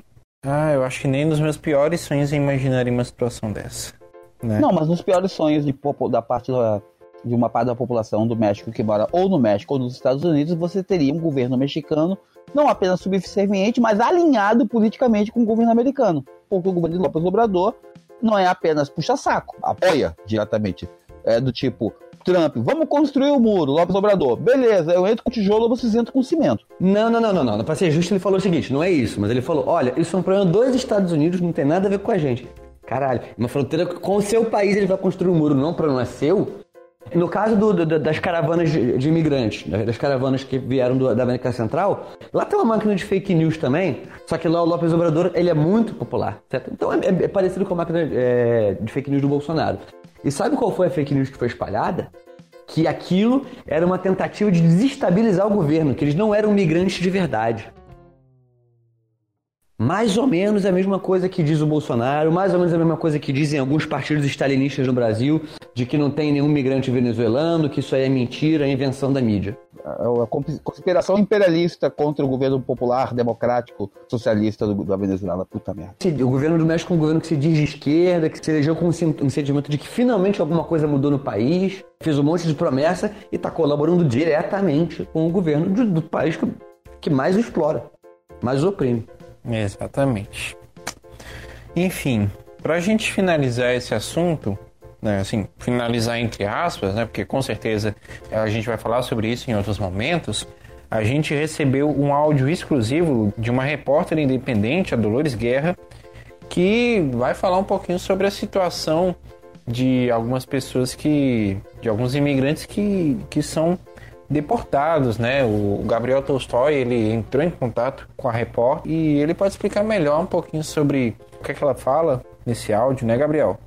Ah, o que eu pedi para ela falar sobre é uhum. é sobre como é, é, a situação dos imigrantes que, tão, que chegam no México, certo? Como o governo mexicano trata eles, como é a imigração de lá. Pedi para falar também sobre como é a vida de quem é deportado dos Estados Unidos. Ah, Tem muita entendi. gente que, é, que, tipo, que, que, que, nasceu no México, cresceu nos Estados Unidos e com 20 anos é deportado. É, e o governo do Trump tá fazendo uma puta campanha de terror agora. Falando que vai deportar milhões de pessoas, enfim, botar todo mundo para fora e tal.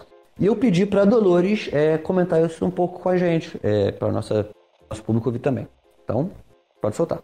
Então, vamos lá, pessoal, vamos ouvir. Então, basicamente, ah, o México é um grande corredor para os Estados Unidos, né? E considerando que ele é praticamente uma, uma prova de resistência, um filme de terror atravessar o México, basicamente, uh, ficar, acabar ficando pelo caminho é uma possibilidade por diversas razões, né? Uh, a gente tem que pensar que o México é um país que foi muito difícil colonizar, é um país em que o, o povo é extremamente resistente, o povo é extremamente. É, não precisa falar duas vezes para as pessoas pegarem armas, então é um país de revoluções, mas que justamente para conseguir conseguir ser colonizado, conseguir ser submetido e ainda mais ser o quintal dos Estados Unidos, faz com que tenha que, tenha que existir um Estado completamente autoritário, completamente repressor, é, seria, sei lá, a sociedade, eu, eu, vejo como se fosse a sociedade disciplinária do, do Foucault, né? De, uma sociedade em que todos estão vigilando a todos pelo fato de que ou você sente uma estrutura estatal muito pesada na sua cabeça, as pessoas pegam em armas, ainda que não tenha um programa político muito avançado, né? Às vezes eu, eu, sinto um pouco do que a Marjane Satrapi falava em Persépolis, né? Que você você vigia se seu véu está bem colocado, se a roupa está bem colocada, para não ter que pensar em coisas mais profundas, como o que está acontecendo com o país, né? Por que digo isso? Porque uh, cruzar o México não é fácil cruzar o México não é fácil. Todo mundo quer chegar nos Estados Unidos, porque, por exemplo, apesar do México ser a segunda maior economia da América Latina, se você for comparar Brasil e México, a, a diferença é abismal. Você tem que pensar que o México é um país em que 50% da população vive da informalidade. Existem campanhas para as pessoas fazerem contas bancárias, porque menos de 50% das pessoas têm uma conta no banco, ou seja, as condições de trabalho, a falta de direito trabalhista, as condições precárias, os sindicatos são tão mafiosos, tão atrelados ao Estado, a dificuldade de organizar é, entidades, organismos de classe independentes é tão profunda todo esse embrulho é tão profundo que as pessoas muitas vezes preferem fazer comida para fora, lavar para fora, ser ambulante. As pessoas costumam preferir. Então, as pessoas costumam preferir ser um, um autônomo precário que está trabalhando com. Não tem carteira assinada, mas algo parecido com isso. Né? Então, o que acontece é um país muito mais precário, é um país que, principalmente, com. O México não era tão violento o que acontece é que nos anos 80 para 90, quando começa o neoliberalismo mais forte e quando tem o Tratado de Livre Comércio com os Estados Unidos e Canadá, é, houve um abandono total do, do, do campo, houve uma, uma, um abandono total do desenvolvimento do país, seja da indústria petroleira, seja de tudo que existia. Tem um desmantelamento das empresas estatais, tem o abandono do campo, dos pequenos camponeses, pequenos produtores rurais. É, as pessoas não tinham como plantar, as pessoas não tinham como colher, as pessoas tinham uma competição desigual com as transnacionais canadenses e americanas que vêm com todo o seu potencial, então eles acabam, acabavam se transformando em trabalhadores de, dessas empresas, e aí o narcotráfico encontra um espaço gigante. Tem a crise de, do, dos cartéis da Colômbia, de Medellín e Cali, que usavam o México somente para como meio de transporte. Então, há essa decadência do narcotráfico na Colômbia, sobe a, a, o narcotráfico no México, com a conivência do Estado. Então, o, os lugares em que as pessoas estavam perdendo tudo no campo por causa do Tratado de Livre Comércio e, da, e da, dos planos neoliberalismo, surge a questão do o narcotráfico ganha esse espaço, né? Então acaba se tornando um, um, país muito violento, um país em que às vezes o narco aparece no seu sítio, te dá 24 horas para você sair porque eles vão plantar droga onde você está, né? Ou que o próprio exército obriga as populações a plantar a droga que eles querem no sítio dessas pessoas. Enfim, por que eu falo isso? Porque a gente tem que pensar que existe uma conivência entre o Estado e a delinquência organizada, no caso do narcotráfico, para e que transforma a vida dos migrantes no inferno, porque existe a questão do, dos poieiros, que são as pessoas responsáveis em cruzar os migrantes, que todo mundo comenta. Antes dos anos 80, eles realmente, tipo, eles, entre aspas, ajudavam as pessoas, porque as pessoas queriam ir, não tinham como, tem, as, tem o, é, o, o, país é grande, tem os desafios geográficos, é, principalmente para quem vinha da América Central, o México é um mundo, o México é gigante, né? Então, é uma região que tem lugares frios, tem lugares desérticos, tem lugares difíceis de atravessar, altitudes variadas. Então, esses poieiros eram vistos por as pessoas que realmente levam essas pessoas para o outro lado, quem quer cruzar para o outro lado. Hoje em dia, a, a questão de ser um tráfico de pessoas é muito mais nítido, porque às vezes os próprios atravessadores que as pessoas pagam uma nota em dólar para conseguir ser atravessado, abandonam, estupram, vendem as pessoas. Então a gente tem que pensar que o México é, um país, é o segundo país no mundo com maior índice de tráfico de pessoas, só perde para Tailândia. Então, na cidade do México, que é uma cidade tipo assim considerada uma bolha de direitos, é, todos os dias aparecem três mulheres. E, e algumas são um feminicídio puro, tipo, o cara desaparece, você te estupra, te mata que tem uma, uma relação muito descartável com as mulheres abusadas. É um estupro, matar e desmembrar e deformar. É uma coisa muito. É uma sensação muito descartável, né? Ou o tráfico. Existem regiões, tipo, o narcotráfico descobriu hoje que além da droga, se você sequestra mulheres, você consegue explorá-las sexualmente 40 vezes ao dia. Então, chegou à conclusão de que sequestrar mulheres e criar esses mercados do estupro são, é algo rentável, né? Tem vários casos históricos que a gente pode comentar outro dia. Então, a questão é, os próprios atravessadores, o, o México é um funil. O México é um grande filme de terror para os migrantes que passam, porque tem a questão de você ser agarrado, pela polícia, no caso, as fronteiras é um suborno completo, a fronteira sul não tem uma vigilância, é, é um suborno completo. Já escutei histórias de pessoas legalizadas, casadas com mexicanos, tipo centro-americanos casados com mexicano, com família, que foram deportadas. tipo, porque falaram você não tem papel e a pessoa tinha um papel. Então, a, a fronteira sul com a Guatemala ela é completamente subjetiva, os critérios são subjetivos, né? não tem uma vigilância exata, então é terra de ninguém, você vai subindo. Tem os desafios da delinquência organizada, de você ser sequestrado. Muitas vezes acontece de sequestrar os migrantes para pedir resgate para as famílias, então as famílias vendem tudo em El Salvador, vendem tudo em Honduras, para que a pessoa seja libertada e a pessoa não é, porque aqui tem um problema muito sério de que as pessoas pagam resgate e, e assassinam a pessoa da mesma maneira, né? Com os mesmos requintes de crueldade. Tem a questão do tráfico de mulheres. Sete em cada dez mulheres que atravessam o México são estupradas no caminho. Os próprios poieiros dizem para as mulheres carregarem a pílula do dia seguinte para elas não engravidarem dos estupradores. Então, tem essa questão.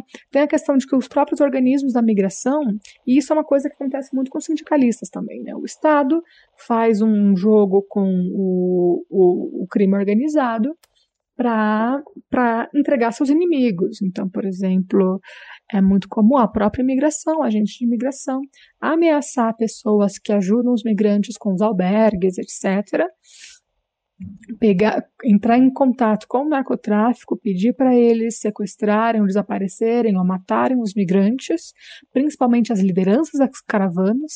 Existe uma denúncia muito forte de que o governo mexicano deportou propositalmente, sem nenhum critério, sem, sem nenhuma prova, sem nenhum porquê exato, as, lider as pessoas que eles identificavam como lideranças da caravana. Então, existe essa questão de que a própria imigração manda o narcotráfico, manda o crime organizado desaparecer com essas pessoas e ameaça as organizações e ativistas a favor dos direitos dos migrantes. A própria imigração tem denúncias. E são denúncias que os setores da Igreja Católica, que capitulam mais o governo atual, fazem, e também organismos internacionais. É, então, são muitos desafios, são muito, muitos desafios. Na primeira caravana migrante, o estado de Veracruz falou que ia dar um caminhão para eles, para eles, para um grupo de imigrantes conseguir chegar nos Estados Unidos, e esse caminhão desapareceu com 40 pessoas.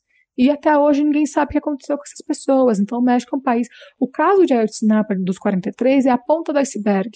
Era como a gota que transbordou o copo, porque isso é, desde todo essa, esse processo dos anos 80, isso é muito comum. Isso afeta diretamente os migrantes. Então, é muito comum isso sem contar os desafios geográficos, porque, por exemplo, as pessoas que já chegam na fronteira norte, você tem que pensar, por exemplo, atravessar o Rio Bravo. É fatal, é terrível, como foi o caso do, do pai e filha salvadorenhos. Aquela semana, outras nove pessoas morreram afogadas. Então você tem que pensar que tipo a região desértica é uma região que tem vigilantes norte-americanos preparados para matar essas pessoas. É, você tem que pensar que, por exemplo, eu já vi relatos de, de deportados falando que eles fic, tipo, que ficou três dias com uma tocha na mão porque tinha um monte de serpente e ele agarrado a mais dois ele agarrado a mais dois migrantes com uma tocha na mão para com fogo tentar espantar as serpentes e seguir o caminho. Então, existem desafios geográficos muito grandes também. Eu realmente acho que um migrante que consegue atravessar para outro lado, ele merecia uma medalha, sabe? Tipo assim, de resistência, de tudo. Porque, por exemplo, uma das rotas, um, uma das maneiras de cruzar o México é através de La Bestia, que é o trem que leva desde Chiapas até a fronteira norte. É, é um trem de carga. Né? Ele passa também pelo Estado do México, que seria a região metropolitana aqui da cidade do México. Qual é o problema? As pessoas, se você viaja, se você consegue pular para viajar dentro, as pessoas, em primeiro lugar, pulam com o trem em movimento. Né? Ah, dentro dos vagões, se você tem, entre aspas, a sorte de meter dentro dos vagões, existe o problema de que hoje em dia já tem grupos dedicados a extorsionar, a matar, a sequestrar, a roubar os migrantes. Então, se você entrar no vagão e ter pelo menos a proteção física, pode ser que alguma coisa muito grave aconteça com você aí dentro. O que os migrantes muitas vezes fazem é viajar por fora. Então, atravessar horas, atravessar estados em cima do trem, como em São Paulo a gente dizia o surf de trem, né? Você sentado em cima do trem, qual o problema? Se você bobear, você cai e o trem passa por cima de você. Então, muitas pessoas são mortas, são amputadas, porque elas cochilaram depois de horas de viagem. Elas cochilaram, ou elas, ou elas perderam equilíbrio, caíram e o trem passou por cima. Faz duas semanas que uma adolescente hondurenha ela caiu da bestia e ela foi repartida pela metade. Ela foi cortada pela metade. Então, isso é muito comum. Isso é muito comum. Eu sei que é grave, eu sei que é horrível, mas o problema é que uh, a questão dos migrantes está mais visibilizada agora, mas ela sempre foi uma tragédia no México. Ela é uma tragédia no México. As histórias elas não param. O México também de, de separa pais e filhos, sempre fez isso. É, quando morreu uma menina guatemalteca nas mãos da ICE americana, do, da migração americana, na mesma semana morreu uma menina guatemalteca também aqui na, na cidade do México. De, acho que foi pneumonia que ela morreu no hospital pediátrico. Então, o, a política atual de entrega é uma política entreguista. O, o Lopes Obrador e o Marcelo Ebrard, que é o responsável pelas relações exteriores, eles venderam os centro-americanos em troca de cinco cinco reduções de impostos para o Tratado de Livre Comércio que ainda está para ser assinado. Ele cedeu uma chantagem que ele não vai aguentar e ele vendeu os migrantes. Porque, tipo, toda a discussão que eles faziam, que eles queriam um, um, trabalho humanizado com os migrantes, é mentira. Porque o que a gente. Eles falam que eles estão prendendo traficantes de pessoas, isso é mentira. Todos os dias na televisão que a gente vê são mega operações, separando pais e filhos, agarrando as pessoas, ameaçando as pessoas que trabalham em albergues. É, é uma quantidade insuportável de pessoas que estão sendo deportadas. O, todo o sistema de trâmite migratório no México está paralisado. Eu, pelo menos, faz, faz seis meses que eu não recebo os meus papéis. Porque eles estão falando, eu entreguei os meus papéis em fevereiro, eles falaram, nossa, desculpa, a gente está começando a entregar os de novembro. Isso em maio.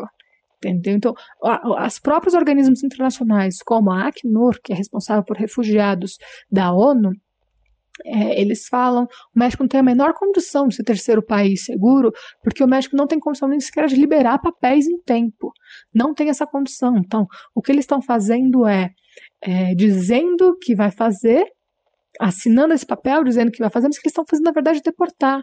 Então, é, fala que esse acordo de que você faz o protocolo nos Estados Unidos, você automaticamente retorna para o México esperando o seu julgamento nos Estados Unidos, para se você vai ter asilo lá ou não. A questão é que, tipo assim, não, não tem notícias de novos albergues, não tem notícias de inserção social dessas pessoas, não tem notícia de nada. E na fronteira norte eles estão sofrendo com acosso, eles estão sofrendo porque desde a primeira caravana migrante, quando falou que ia dar as visas humanitárias, que inclusive foi um processo que durou um mês, não teve mais visa humanitária depois disso, é, você via pessoas na rua pedindo dinheiro, por favor, para terminar os meus trâmites, para eu terminar de pagar os meus trâmites. Ou seja, é bastante tensa a situação, é bastante complicada, é bastante trágica. A gente vê histórias trágicas todas as semanas no noticiário. Todas as semanas.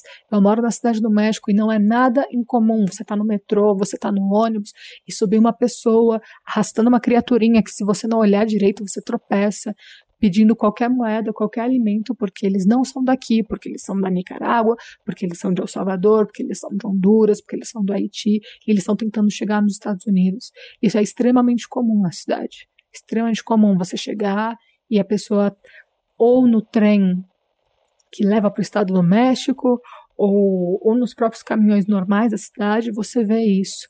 Então, o que acontece é, houve uma traição profunda, houve uma traição profunda. Todo o projeto de desenvolvimento do, da América Central e do Sul do México é a favor do neoliberalismo nessa região, é repartir, repartir os pedaços entre os países imperialistas para eles e para a classe burguesa mexicana para eles lucrarem com a desgraça alheia.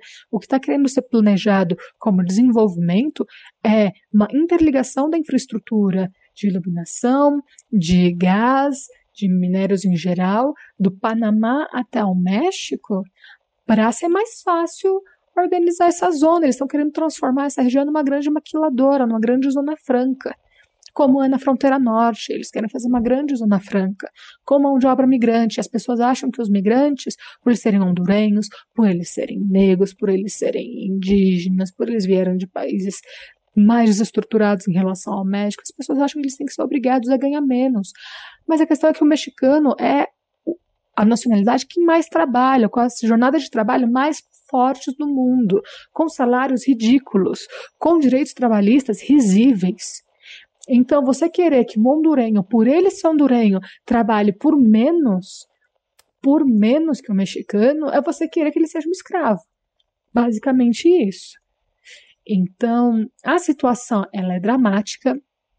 A política do Lopes Obrador é ridícula, ridícula. Não existe nada de proteção, não existe toda essa ideia de falar que é a favor dos direitos humanos é uma mentira.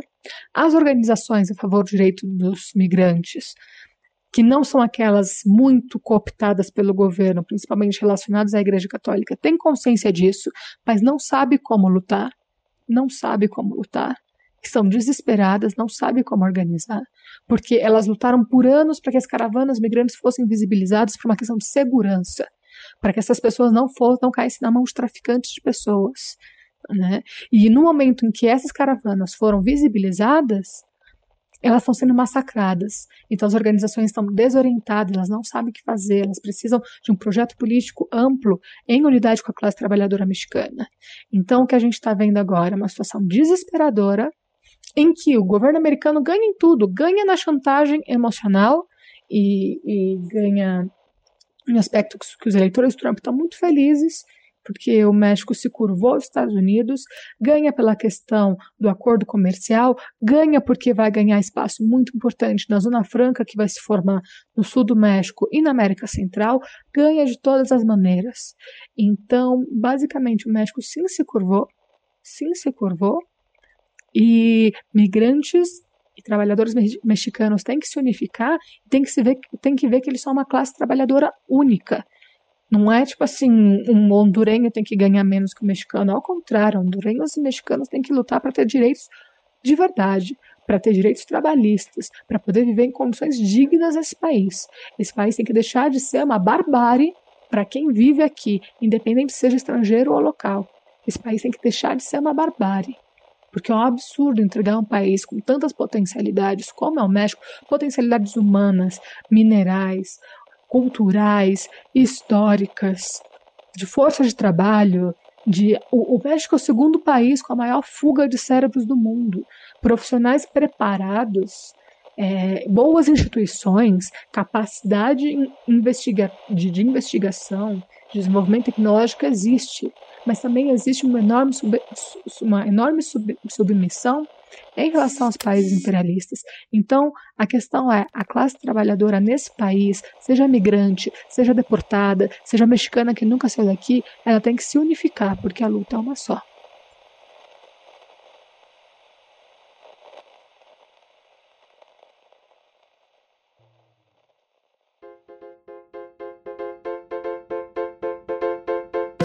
Então, pessoal, depois desse relato arrasador, incrível, né, da arrasador mesmo da nossa amiga correspondente, a Dolores Guerra, a gente vai voltar para o nosso noticiário local, falando sobre algumas das, das outras pataquadas da semana do, do desgoverno local, né, é, daqui do Brasil. O nosso 7 a 1 de toda semana, né? É, nosso 7 a 1 diário.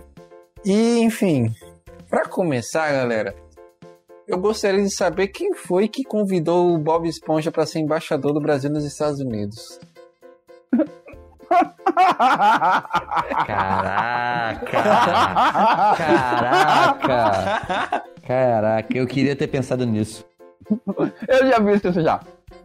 Porque, tipo, a pessoa que fala inglês fluentemente e sabe fritar hambúrguer. Ele fez intercâmbio. É, e, e fez intercâmbio e tudo mais. Eu acho que o Bob Esponja se enquadra nesse, nesses mesmos critérios que o filho 03 do nosso amado presidente, né? Pra ser embaixador. Eu não me enquadro porque eu não sei fritar um hambúrguer, mas... Eu tenho uma condição que me enquadra melhor ainda. Porque além Ah. de saber fritar e fazer hambúrguer, e fazer pizza, e falar em. Eu, eu, eu tenho, falo várias línguas. Eu falo inglês, eu falo castelhano, eu falo português e falo altas merda. Mas eu tenho uma condição especial para ser embaixador. Mas você só é fluente na, na última. É, não, eu sou que fluente na última. Além disso, eu sou estrangeiro, Hum. que é uma condição absolutamente necessária para você ser embaixador em outro país. Porque você não Hum. pode ser norte-americano para ser embaixador do Brasil nos Estados Unidos. Como eu já sou estrangeiro aqui, eu, pô, eu, já, eu sou estrangeiro aqui e lá. É perfeito. Eu só não posso ser embaixador do Brasil no Chile. Não, assim, eu acho que essa piada foi muito ruim, mas considerando que o que é a piada ruim do Eduardo Bolsonaro. Não, O cara governo é uma piada ruim, cara. Aliás, vocês sabem que o, o irmão dele também vai ser embaixador, né? O Carluxo, o sensacionalista, que é o melhor jornal do Brasil, divulgou que ele está sendo cotado para ser embaixador do Brasil em Alpha Centauri. Ofereceram a República Tcheca, ele preferiu ser embaixador no Peru. Não, gente, vocês estão muito zoeiros mesmo, assim. De- deixa eu explicar, então, para para as pessoas se situarem, que assim, eu acho que todo mundo já entendeu que a gente está falando aqui do queridíssimo Eduardo Bolsonaro, que durante essa semana o presidente Jair Bolsonaro, em um evento, citou a possibilidade de indicar o filho como embaixador do Brasil nos Estados Unidos da América, embaixador em Washington, que é basicamente o segundo cargo mais importante das relações exteriores do Brasil, atrás apenas do próprio ministro das Relações Exteriores. Isso tudo é muito mais cômico porque, tipo, o próprio ministro das Relações Exteriores está sendo escanteado no meio dessa situação toda. Cara, ele já olha o torto pra ele no Itamaraty, né? O, o, a- o corpo diplomático já olha pra nessa e fala, olha lá, o maluco. Pois é. Aí, tipo, depois dessa daí, os caras não, não tem condição, velho. Não tem. O grande problema não é mandar o Eduardo, é que o Trump disse que vai botar o filho dele pra cá. Não. Não, não. Aí é que tá, cara. Ninguém falou isso. Vão ter o Bolso. Júnior lá e o, e o Trump Júnior aqui. Não, cara, ó, ó, pra você ter noção, ninguém tá falando disso. Ninguém. Sabe? Assim, não sei quem soltou essa daí. Não sei se o próprio Trump falou, mas. Não, eu vi, um, Nas vi relações- o, o, twi- o Trump botou isso no Twitter. Sério mesmo? O Trump botou isso no Twitter? Botou isso no Twitter. Pois é. Rapaz, Acho que eles se merecem. Se merecem. Pois aí vai ser uma crise diplomática com os Estados Unidos também, porque, tipo, Será que o filho do Trump sabe fazer feijoada? Caipirinha? Olha, o que eu sei é que ele não sabe falar português. Isso eu garanto pra vocês. O Trump não sabe? não, mas ele sabe falar espanhol, né? Eu hablar espanhol perfeitamente. É, inclusive ele vai ficar em Buenos Aires, que é a capital do Brasil, né? E ou La Paz. É, pois é, exatamente. Não, La Paz é na Argentina? Ah, não, pode ser. Ah, eu não sei, dizem que a capital da Bolívia é Santiago, né? É, tem também, também. Não era Rio de Janeiro? Não, não, Não, Lima, que é a capital da Venezuela. Enfim, a gente não tá aqui para discutir eh, geografia, nem campeonato de futebol de botão. A gente tá aqui para discutir sobre esse tema, né? Primeiro, que quando a gente tá falando de Eduardo Bolsonaro como, eh, como embaixador do Brasil nos Estados Unidos, a gente tá falando de uma pequena tradição que está sendo quebrada de diplomatas de carreira em embaixadas de grande potencial econômico. Vamos lembrar do Itamar Franco. Itamar Franco foi embaixador do Brasil na OEA e foi embaixador do Brasil depois na Itália, na embaixada em Roma. E ele não era um diplomata de carreira, mas não era um imbecil como é o Eduardo Bolsonaro. Assim, e aí, te, te adiantando o, a- tema. Qual é, vamos lá, quando mandaram o Itamar para OEA e depois mandaram para Itália, era o Fernando Henrique, de alguma maneira, se livrando de um incômodo político. Em tese, Eduardo Bolsonaro não é um incômodo político para o governo, mas então por que raio você tá mandando para lá? É, tipo, dos filhos ele parece ser o mais discreto, né? Mas também é o que mais acompanha o pai nas viagens internacionais. Para aqueles que não sabem, ele também é presidente da Comissão de Relações Exteriores na Câmara dos Deputados, né? Tem esse porém também, ele é deputado federal. Contou-me um passarinho, há um tempo Hum. atrás, que na divisão dos negócios da família Bolsonaro, o Flávio Bolsonaro era o responsável pela ligação da família com o, aqueles grupos de pessoas de bem que fazem segurança nas, nas regiões periféricas das capitais. Formado por ex-policiais, né? Ex-policiais, ex-bombeiros e bombeiros e policiais nativos, conhecido como milícias. É, o Flávio era o, a ligação política com esses caras. E o Eduardo era o fornecedor de armas. Então, quase, todo, quase todas as facções criminosas do, do país compra armas, compraria armas do Eduardo Bolsonaro, com a exceção do PCC e do Comando Vermelho. O Comando Vermelho É. compra com o PCC e o PCC compra sem intermediário. Compra diretamente da máfia russa.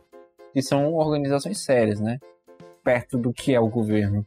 É, mas o Enfim. resto das facções compra. é, a- o intermediário seria o Eduardo Bolsonaro. Isso conta, me contou um passarinho. Ou seja, aí já é um pró a favor do Eduardo Bolsonaro, né? As relações comerciais.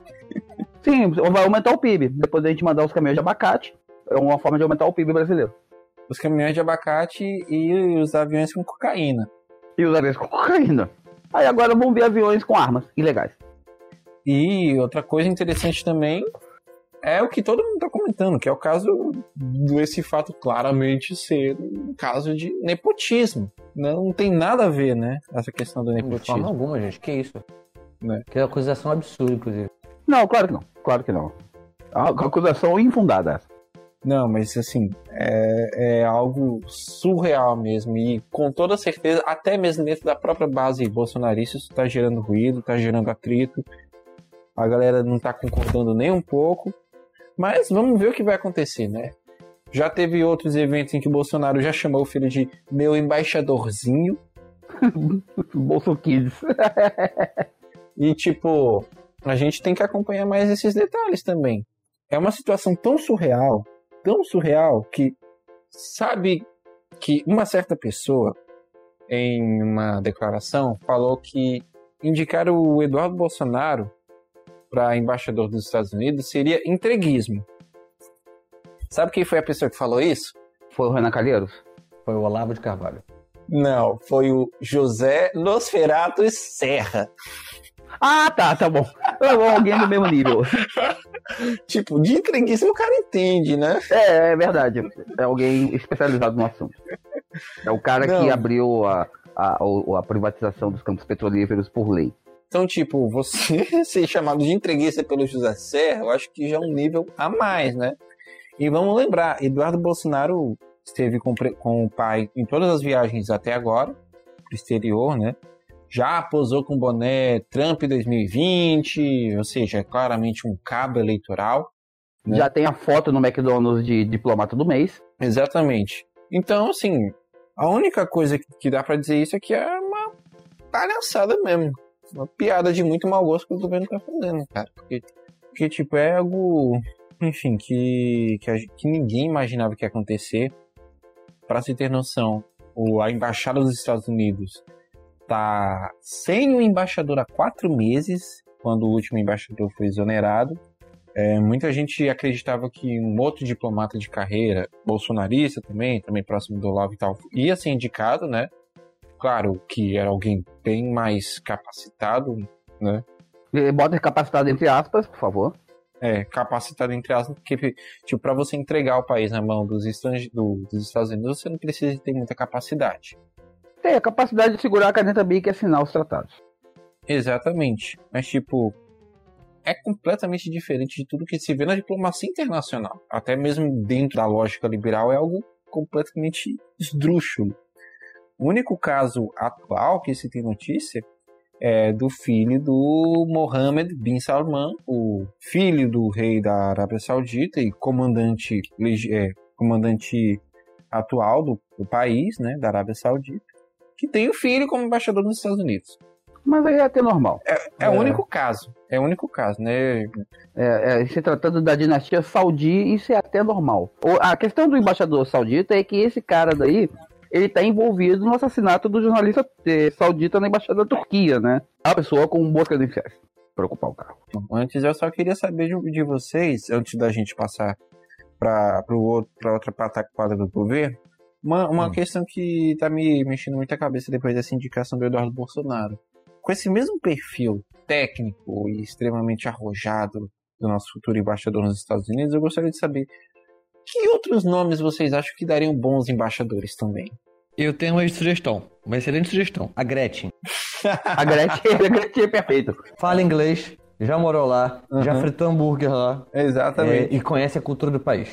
Ah, com certeza, com certeza. E ela tem uma Não- vantagem importante em relação ao, ao- duas vantagens importantes do Eduardo Bolsonaro. Primeiro, ela é mais velha, tem mais experiência, não tem tipo a minha idade. Segundo, a Gretchen não é um Bolsonaro. É uma vantagem fundamental. Eu aponto mais uma vantagem, tá? Já que se trata de fuder com a gente, ela fez filme pornô, ela tem mais experiência no assunto. Frota. Se bem que Frota não fala inglês. Ah, talvez. É, a gente não sabe, né? Eu não sei, talvez. Ah, o Frota fala inglês o suficiente. É, oh my god, fuck me more. Algum outro nome aí, além do Frota e da Gretchen? Alguém falou do Bob Esponja, né? Bob Esponja, Bob Bob Esponja. Esponja. é. Mas Bob Esponja já é nativo dos Estados Unidos. E, ah, mas então- aí o, o Patrick Não, não, não. do americano aqui. Não, não, Não não é, é nem não. dos Estados Unidos. É da fenda do biquíni. Exatamente. Mas a fenda do biquíni. Mas a fenda do Onde, onde tem problemas porque a piscina tá sem água. Cara, e o atual de biquíni é parte da França, se eu me lembro direito. Ah. É, o hotel de biquíni é para da França. Mas foi local de testes nucleares também. Eu acho que é o que explica, inclusive, o Bob Esponja, né?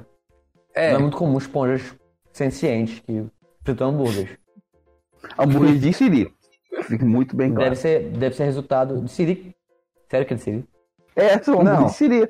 E o dono, Não, e o dono, da, e o dono da, da lanchonete é um, é um Siri. É o seu siriguejo. Não, mas é. Mas são hambúrguer de siri porque são feitos pelo seu siriqueijo. Porque, tipo, que a, a marca, a propriedade é do seu siriqueijo. Mas não só feitos em cara. Ele faz. Ele pega os seus co- eh, colegas de espécie e transforma em hambúrguer. Não, é só a marca. É só a marca. São hambúrguer de É. carne bovina. É, gente, É. eu errei. Na verdade, o atual de biquíni é parte das Ilhas Marshall, que são colônia norte-americana. Tá, então Bob Esponja então já não, não, não dá pra gente colocar como embaixador. Eu acho que, por exemplo, o Ronaldinho Gaúcho é, é um candidato bom, porque ele entende de e ele vai dibrar os problemas, as- as- os conflitos diplomáticos entre Brasil e Estados Unidos. Não, e tipo, o tanto de, role- de vivência no estrangeiro que ele tem, né? Os rolês aleatórios dele fazem muito mais sentido. E- não, e, e, inclusive vai ter, vai conseguir ter, é, como é que chama, abafar os conflitos religiosos locais, porque ele é bruxo. Ah, mostrão mesmo, tá certo. Pelo amor de Deus, chega. É nós que voa, bruxão. São, são candidatos fortes. Se você, amigo ouvinte, tiver outro candidato forte, tu pode, você pode citar também. Você pode mandar mensagem através dos aplicativos, através também do nosso site, do Twitter, que a gente tá lá, arroba Jornal Balaiada, Facebook, arroba Jornal Balaiada.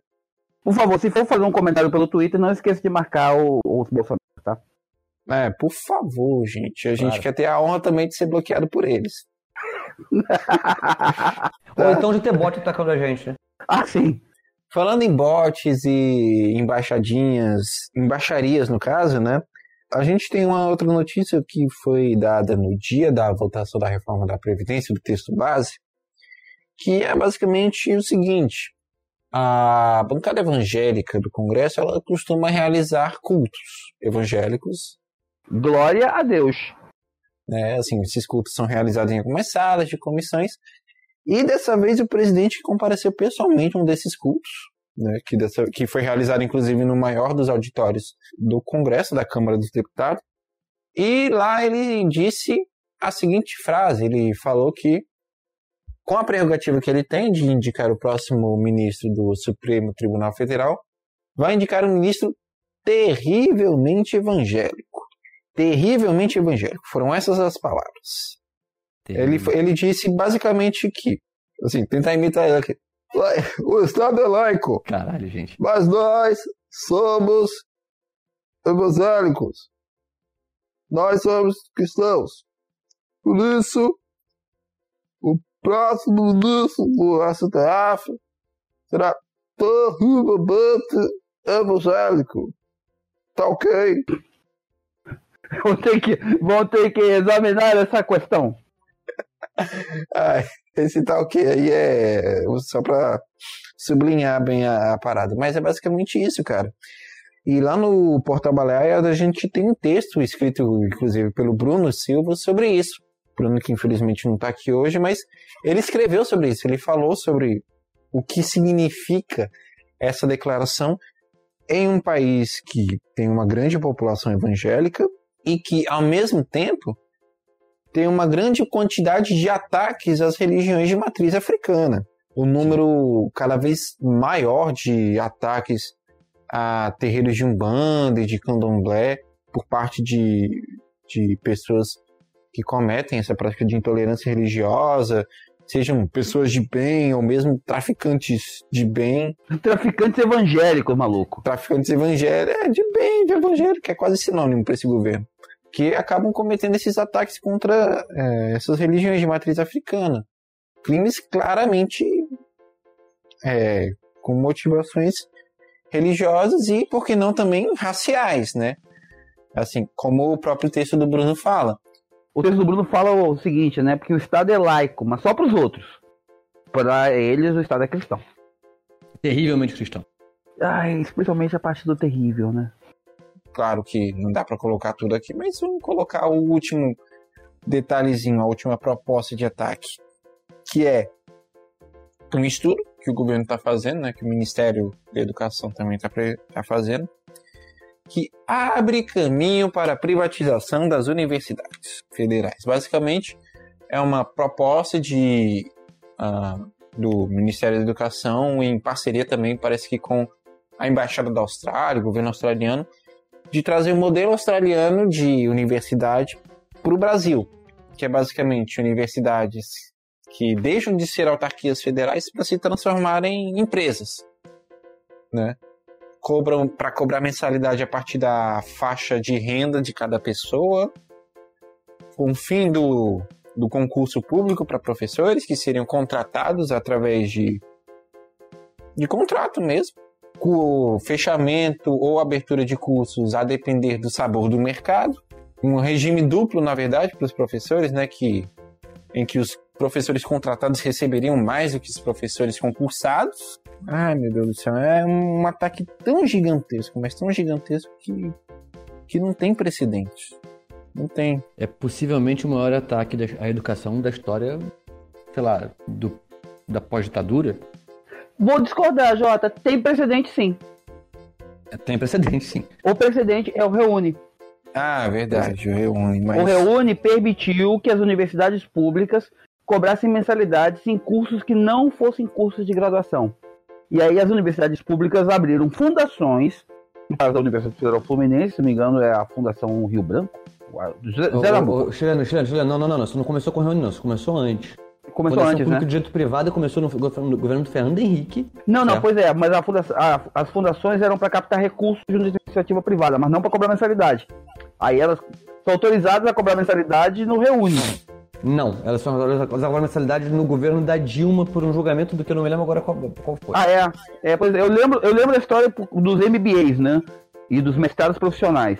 Que passam a cobrar mensalidade, é, exatamente, aí a mensalidade é cobrada pela fundação. Então tem um precedente. Que a proposta do, do governo australiano e aí do, do Ministério da Educação faz de alguma maneira é escancarar isso daí, que é um. passar a, a adotar o, é modelo chileno, tá? De cobrança, co- paga, paga quem pode. E aí todo mundo pode. Mas com uma diferença importante, né? Que é a coisa do, da quebra do, do regime jurídico único na, na universidade pública. Porque aí você contrataria professores via contrato precário, via CLT, então com a, a possibilidade de demissão, de controle político do, do corpo docente, isso quebra a autonomia universitária, que não é só uma autonomia financeira, mas é uma autonomia pedagógica.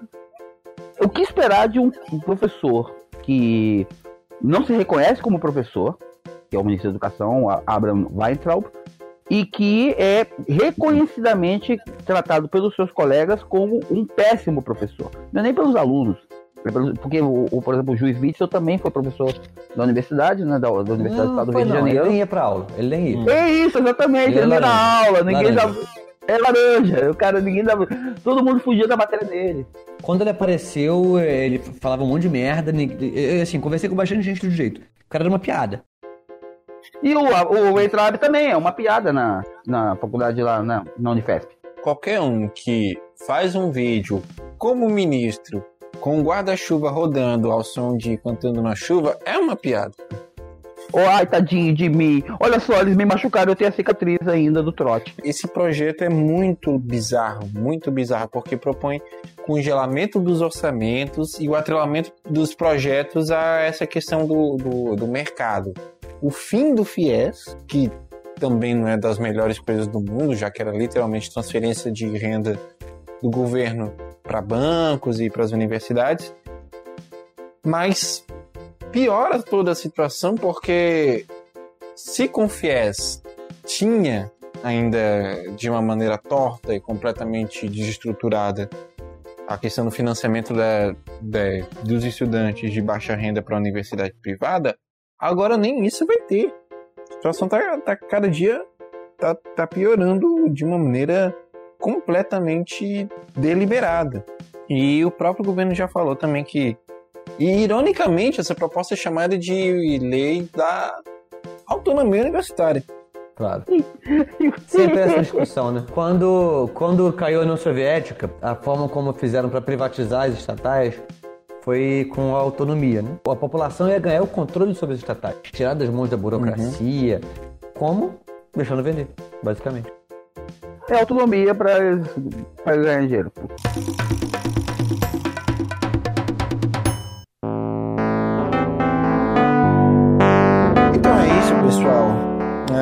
Nesse momento a gente encerra nosso programa, mas de qualquer maneira fica aqui os nossos recadinhos finais. Agradecer ao nosso amigo Rodrigo Chileno.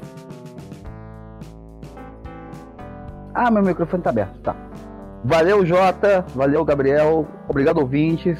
Nós agora aumentamos, já não são mais meia dúzia de ouvintes, agora já devem ser uns 40, 50. A cada semana a gente vai aumentando a nossa audiência talvez no final do ano a gente chegue a 103 ouvintes. É, quando a gente lançar os podcasts no período certinho, né? Isso, quando a gente gravar no domingo, lançar na segunda, a gente vai chegar a talvez mais de 100 ouvintes. Não, mas quem, quem edita o podcast é o JJ. É, enfim. Muito obrigado também ao Gabriel Tolstói, nosso carioca, anti-carioca. Não sou carioca. É, é um prazer, apesar de tudo sempre participar aqui do programa vocês, apesar de serem 11 horas da noite e a gente ter, e apesar do tema ter sido pesado hoje, apesar das piadas, a gente ter, tratou alguns temas bastante sérios hoje, é, eu acho que a gente cumpre um papel importante de trazer para o debate. Nós fazendo isso, então, no que eu puder ajudar. Eu também me despeço por aqui, sou José Jonas. Muito obrigado, amigo ouvinte, que continuou conosco durante todo esse programa. O Voz do Balaio é um podcast do jornal Balaiada e está disponível em diversas plataformas digitais e agregadores de podcast, como Spotify, Castbox, Apple Podcast, Google Podcasts, Anchor FM e vários outros. Você confere o link para todos esses agregadores na descrição do nosso episódio, junto também com os links para algumas matérias referentes aos assuntos que a gente falou aqui no nosso programa. A arte da capa é do Bruno Silva, a edição e a apresentação são minhas e assim, tome cuidado onde você anda, principalmente se você for um padre e estiver num altar a, uns 3 metros de altura. Você sempre vai ter alguém disposto a te empurrar de lá, tá certo? Eu, eu, eu. Eu, eu, eu, eu, eu, eu. Muito obrigado e até a próxima semana. Tchau, pessoal.